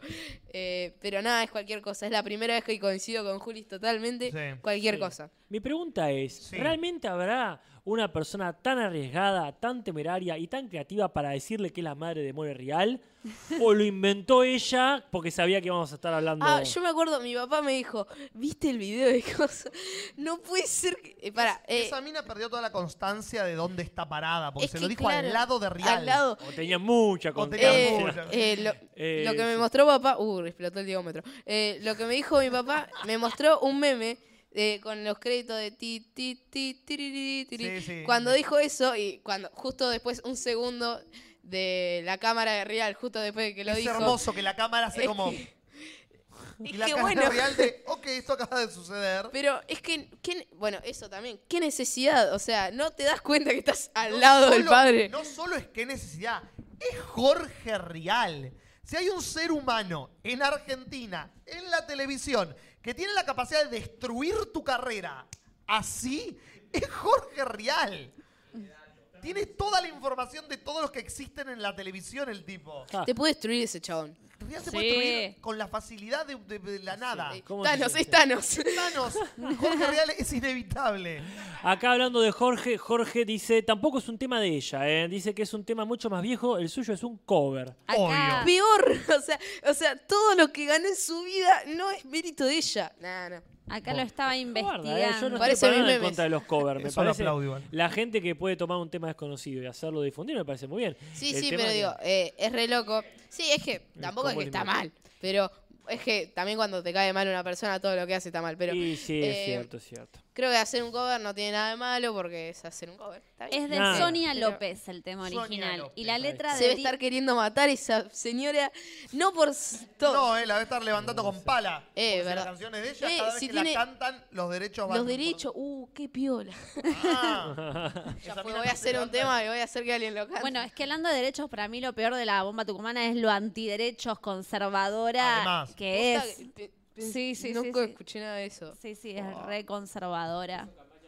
Le hizo campaña Le a hizo no, campaña a Olmedo. Ah, eso es verdad, eso sabía. Ay. Y el hizo una gobernador. canción, eh, hizo una canción, creo, de la polla amarilla con Olmero, algo así. Ah, con la campera amarilla, claro. ¡Eso! él Cierra por todos lados. No le hizo campaña a Olmedo. Vio lo que le convenía, vio algo con color amarillo y dijo, ¡ajá! Claro, Esto ya me El está dando globo mucha amarillo. tristeza que Simón dice por 30 mil pesos. o sea, Ay, por posta 30.000 Simón. No fueron pesos. 30 mil, dijo ella. ¡Uy, Dios! No sé si se refería al pago. Ya me está dando mucha tristeza. Mm. Pasemos a otra persona. Acá, este, sí, este, Fabián Pérez dice, un centennial hablando con Julis. Podría ser una sección, pero... No, Podría bueno, ser una sitcom. No depende de nosotros. Acá Nico sabe que cuando quiere puede venir, pero bueno, no depende de nosotros. Acá Ramiro Ezequiel Moreno dice, la de los charros, de los unicornios es un cover de un cover de una canción colombiana, pero la versión conocida es de la cumbita. Bueno, bueno. Me perdí. Ni el, decime, ni el decime cuál, cuál es tu nombre es original. Claro. No lo inventó Nico. ¿No? No.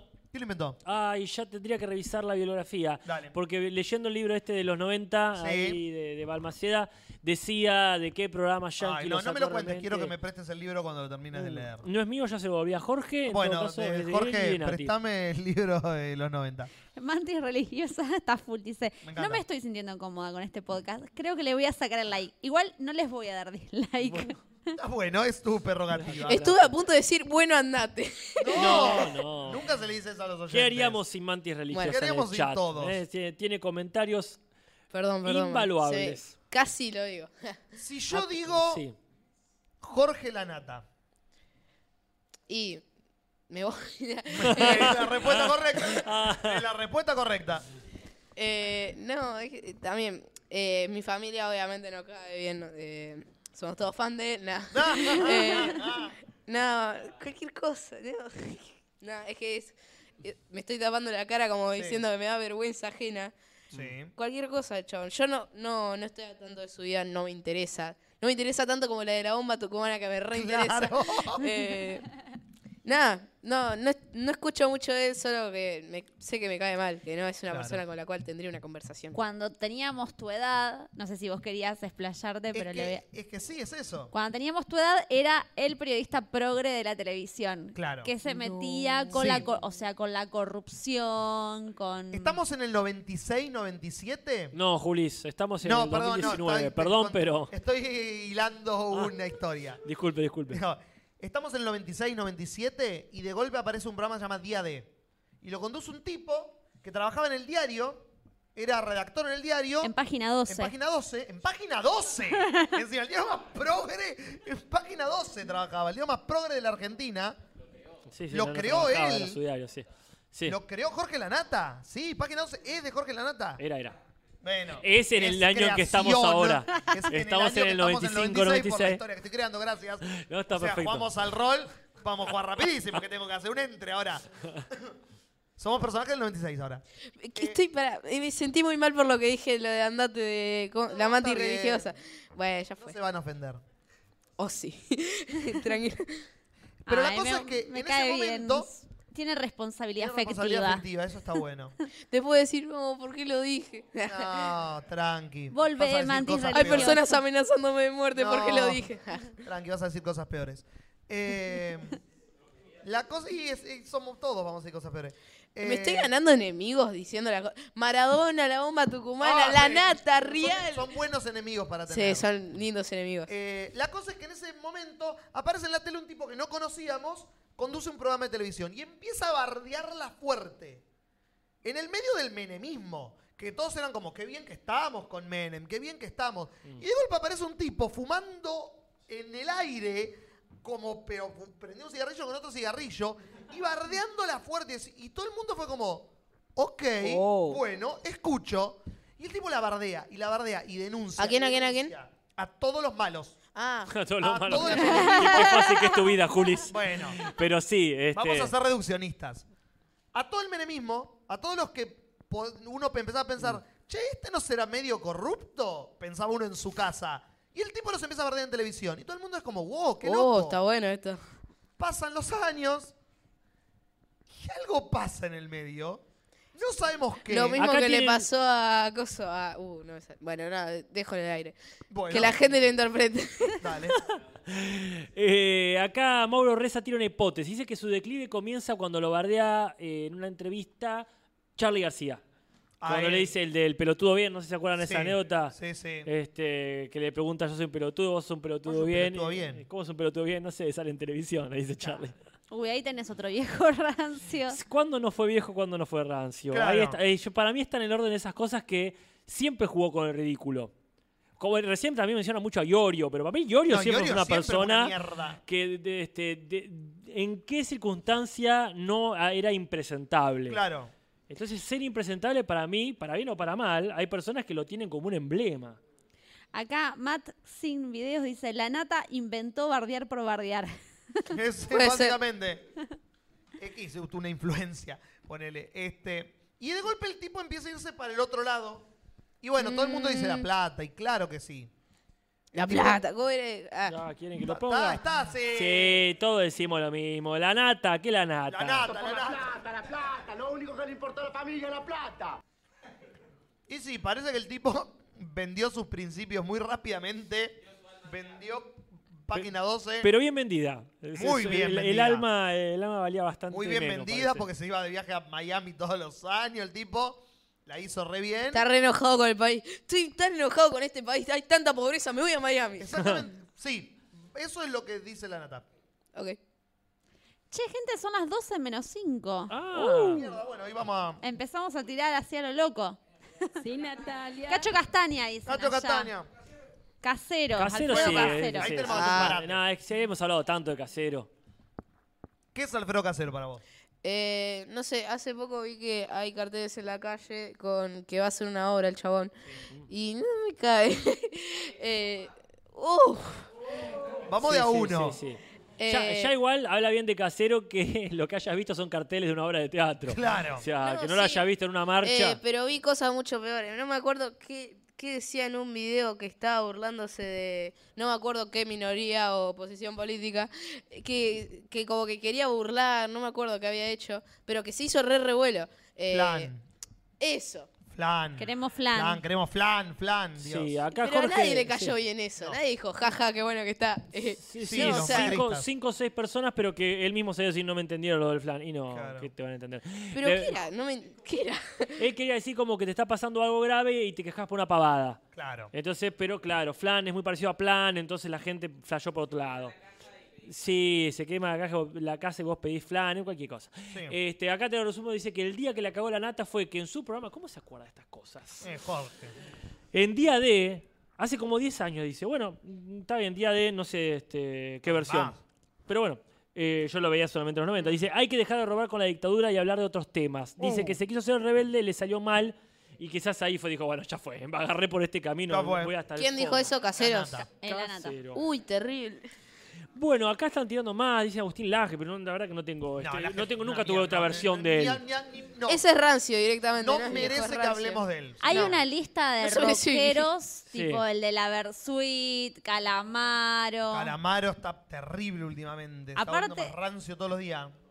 Sí, sí. Hace poco Qué caminando triste por ese Bellas mundo. Artes vi un gra- como una eh, no me sale la palabra, tipo un flyer, Una pero pancarta. tiene con todas las caras de tu ídolo es un forro, pero de los Ah, Tu ídolo es cantantes un forro, qué buena rockeros página. argentinos, todos los machirulos, violadores y están todos. cantante de así. la Berizo.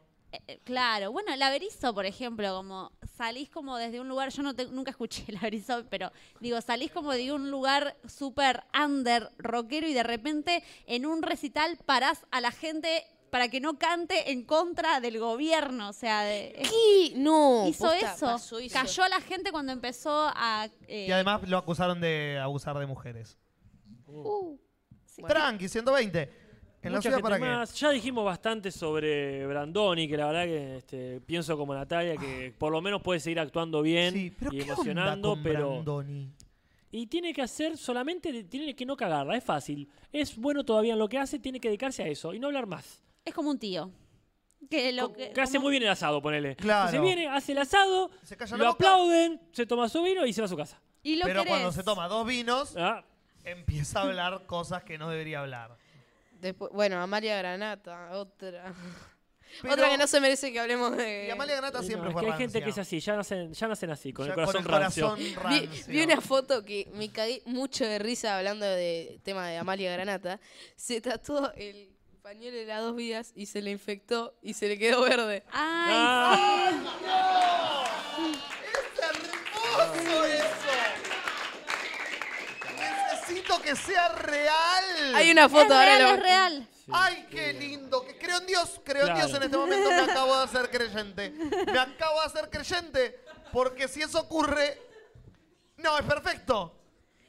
Eh, Buenas para- noches, gente, poné la cortina. Fabián Gianola. ¿Qué pasó con. Fabián Gianola? Y para mí también es, eh, primero que tuvo un montón de denuncias de abuso de compañeras Ah, con mira, las que no la sabía trabajó. esa. Y segundo también como esta cuesta- con- cuestión rancia de a lo que se dedicó casi toda Ah, su vida, Hacer el- el- la parodia del gay.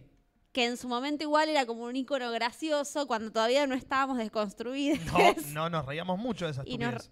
eh, y hoy por hoy es como que ya no tiene con qué robar para mí, porque es como que ya nació mal, digamos. Sí, no, Acá no, me no, está eh, muy pocos han tenido la delicadeza de, de Franchella de pegar el timonazo cuando había que Mal. pegarlo. Viene ahí. Hizo poner a. Franchella, la pegó justo en el momento en que todos estaban empezando a levantar la mano para preguntar si eso estaba mal. Sí. Y dijo, el secreto de los ojos. Sí. Chau. Se van todos a cagar. Bueno, son las 12. Tenemos para hablar. Acá el señor de las piselas me quiere decir algo. Que diga, que diga. Mientras le, le decimos a María que vaya preparando la encuesta. Yo venía a equilibrar la balanza del universo, pero no sé cuánto tiempo tengo. Nada. O sea, Iba a pedir 4 minutos 20 segundos, pero voy a decir algo rápido. No, me resulta que, bueno, estaba en mi casa no haciendo piselas y, Ah. y justo agarro la parte de Maradona. por eso no tenés nada de tiempo. Además, pero no vengo a defender lo indefendible, sino a defender lo defendible. Digo, desde mi postura investigadora, desde las prácticas deportivas, lúdicas, etcétera, no puedo sino rescatar esta cuestión cultural cuando decimos cómo puede ser que semejante figura hoy en día casi nefasta no se hunda. Entonces, desde esa mirada, hay algo que no puedo dejar de remarcar, que es lo que Maradona logró desde donde salió, y no como figura política, pública, famosa, farandulera, sino como un exponente de la transgresión cultural y social de un pibe que nace entre el medio de la mierda y llega hasta los círculos más elitistas de Europa para seguir tergiversando ter- esa palabra y eh, meterle el dedo en el culo a todos los que lo querían hacer desaparecer después de haber hecho millones y millones con él como producto. Bueno, pero esta eso, vamos, me- perdón. para cerrar la idea, quizás que bueno, en otro momento, agradeciendo justo la presencia de Nico en este programa, es algo que creo que en las futuras generaciones, obviamente de una postura crítica lo más Eh. progresista posible, si es de la ciencia digna, eh, no podemos dejar de al menos poner en tema de debate las nuevas generaciones. Porque si No dejamos... sé, este, sí, ahora siento que interrumpo. Porque, porque Ah, si dejamos sí. que la mala fama de nuestra figura en cuestión se lleve toda esa mala impresión de lo que uno termina siendo como figura rancia, la esperanza para muchas personas, y no digo que no sea un sistema picacarne, la- el mecanismo del espectáculo del fútbol y el deporte hoy en día, se va a llevar un montón de cultura y cosas que hacen sobrevivir lo que en este país todavía nos mantiene a flote. ¿Qué es qué? El amor. Perfecto. Bueno. Muy bien. No, perdón, perdón. No, no, dejémoslo ahí, dejémoslo ahí. Esta me parece. Ok. Para no caer en cuestiones demasiado académicas. Tarde, tarde. Bien. Ya después de decir Para no perder el amor al juego. Bien. Esa es la posición de las piselas. Sí, no me quedó muy claro, debo decir. No, a mí Pero doy fe que le hemos dado todo el tiempo necesario Sí. para que lo diga. Así que en ese sentido, creo que es este. Bueno, sí, decilo. de- de- Este, ¿qué? No, y después eh, tengo un chivo para pasar. Ah, sí, por favor. Para chivo siempre. Vamos tiempo. cerrando con el, Sí, el forro. sí, por favor, tira el chivo. Para el que quiera ver IT mañana, Ah. vamos en manada, la gente cercana a La Plata, 22.50, Cinema Rocha, todos a ver IT. Ya somos como 8 o 10 del podcast. El que se quiera sumar y no quiera ir solo, nos acompaña y llevamos tutucas, pochoclo, lo que quiera. Y somos más amigos. Eh, ¿Qué, qué es lo que sostiene a la Argentina? Exacto. La amistad, la, la- la- tutucas. la- la amistad. Bueno, este, se- recontra fue a la mierda el tiempo. Sí, pero no importa. Mariela. Marielita, ¿estás ahí? Sí, Natalia. Muy bien, y esto es solamente definir de toda la vejez rancia de la que estuvimos hablando, cuáles seleccionó la comunidad dichosa. Que recuerden que quienes quieran ingresar es un grupete de Facebook, que es este, la verdad que tiene una, una- tres preguntitas, que la verdad, gente, eh, respóndanla, no es una pavada, no se preocupen, es solamente para que no se meta gente a pedir resúmenes y ahí a decir que votemos a Macri. Mariela dice, señora Picela, la seguimos en WhatsApp. Necesito que le cuente esto al grupo en que estamos. Y Mariela acá como que alardea, no sé si se dice así, Sí. un grupo de WhatsApp al De que pertenece. claro, una elite. Ya, hablen con ella porque este, no creo que sea muy difícil entrar. Ahí no hay No. pregunta, me No. parece. Pero bueno, ¿cuál es el, el top 5? La encuesta es persona famosa que se volvió rancia con el tiempo. Todos vamos a ir a, ese, a, ser rancios, Ah. rancias, Sí. rancias. Esa conversación que tuvimos en los primeros podcasts que Jorge tiró el- el- la, la teoría, cada día se vuelve más válida. Todos Sí, nos sí. vamos a volver fachos por una cuestión generacional. Es algo Es- cronológico. y es cronológico e inevitable. Ya lo somos para algunas personas. Exacto. Seguramente. Sí, sí, comemos animales, o sea, somos un... Ya está. Como- Mientras tanto, eh, recordamos, vamos a estar el martes que viene hablando de IT y de Euforia. O sea que la tarea para casa sería ver la parte 2 de IT y eh, ver la serie Euforia si quieren hablar, o en todo caso ir al casamiento de la madre Claro, de Julis, pero no están que es el otro tema que no creo que puedan llegar a tener a mano. Puesto 5, Martín Sirio, La Faraona. Yo lo leí eso. ¿Qué pasó? ¿Por qué la farona se volvió rancia? ¿Puedo decir sí? Pues sí, Eh, pero sí, ¿por para qué? mí sí. eh, Porque yo lo dejé de ver hace rato, entonces no sé sí, qué pasó. Yo también. Se burló Acá de un chico y- con síndrome. Nico, Esto, eh, perdón, ¿qué una hace? vez vi un video de él que creo que borró. Que dijo, ¿sabían que hay minorías que son peores? Ponele, yo soy gay, que eso no es tan, tan minoría. Eh, hay minorías peores como, no me acuerdo qué había dicho, pero había dicho algo feo. Mm. Como que... Y también esto de, no sé, no me gusta. Eh, qué sé yo. Eh, Para no me gusta, porque puede ser que quede muy facho, pero no es mi intención. Pero no me gusta que haya. Puede ser que no, s- no me gusta porque puede ser que sea malinterpretado lo que diga, pero No, tranqui, que por tranqui. ser parte de una minoría puedo decir lo que quieras de otras minorías. Ah, bueno, Eh, claro, sí. Me parece que no es algo que debería ser así como. eh, no sé, no me gusta. Carta Sí, sí. blanca, sí. Sí, sí, Eh, es claro lo que decís. No Yo- sé, como que eh, pase VIP para decir lo que quieras, pero no, no me gusta, o sea, porque el humor de él, eh, es- no sé, no me gusta. Bueno, no quiero decir nada. no, No, no, pero es clara la, sí, sí, la postura. Eh, no. Yo creo que también le pasa que habla de una forma como si que por ahí una en un grupo muy cercano haces chistes que sabes que estos chistes no los podés hacer, no los puedo hacer en el podcast porque Claro. sé que la otra persona no piensa que yo realmente pienso así, que es un chiste por ahí muy oscuro y ella, eh, la faraona, los hace para el público Claro. como si... Claro, como si fuera un grupo privado. Claro. Eh, bueno, eso, de que no, ta- también eso de que no me gusta que no pien- Igual es como que yo la otra vez estaba pensando eso. Yo me hago esto de, ah, no puedo decir esto porque pertenece a tal minoría. Yo no pertenezco a ninguna minoría y ya digo chistes feísimos. Entonces no, no me gusta estar diciendo, ay, no me gusta que diga tal cosa. Porque yo digo cosas y no tengo ninguna justificación. Y no, no sé, eso. Entonces como que me hago el moralista, pero yo soy también, digo cosas así feas que no me gustan. Eh, eso. Pero, tenés, tenés conciencia de clase, conciencia... tenés Sí, sí, como- o sea, tengo un pensamiento progresista, pero eh, eso, yo como que no me salvo de, a veces, no digo que diga comentarios fachos, pero digo, Nadie se salva. claro, Digo, sí, eh, digo chistes a veces que yo digo, fa, no debería haberlo dicho.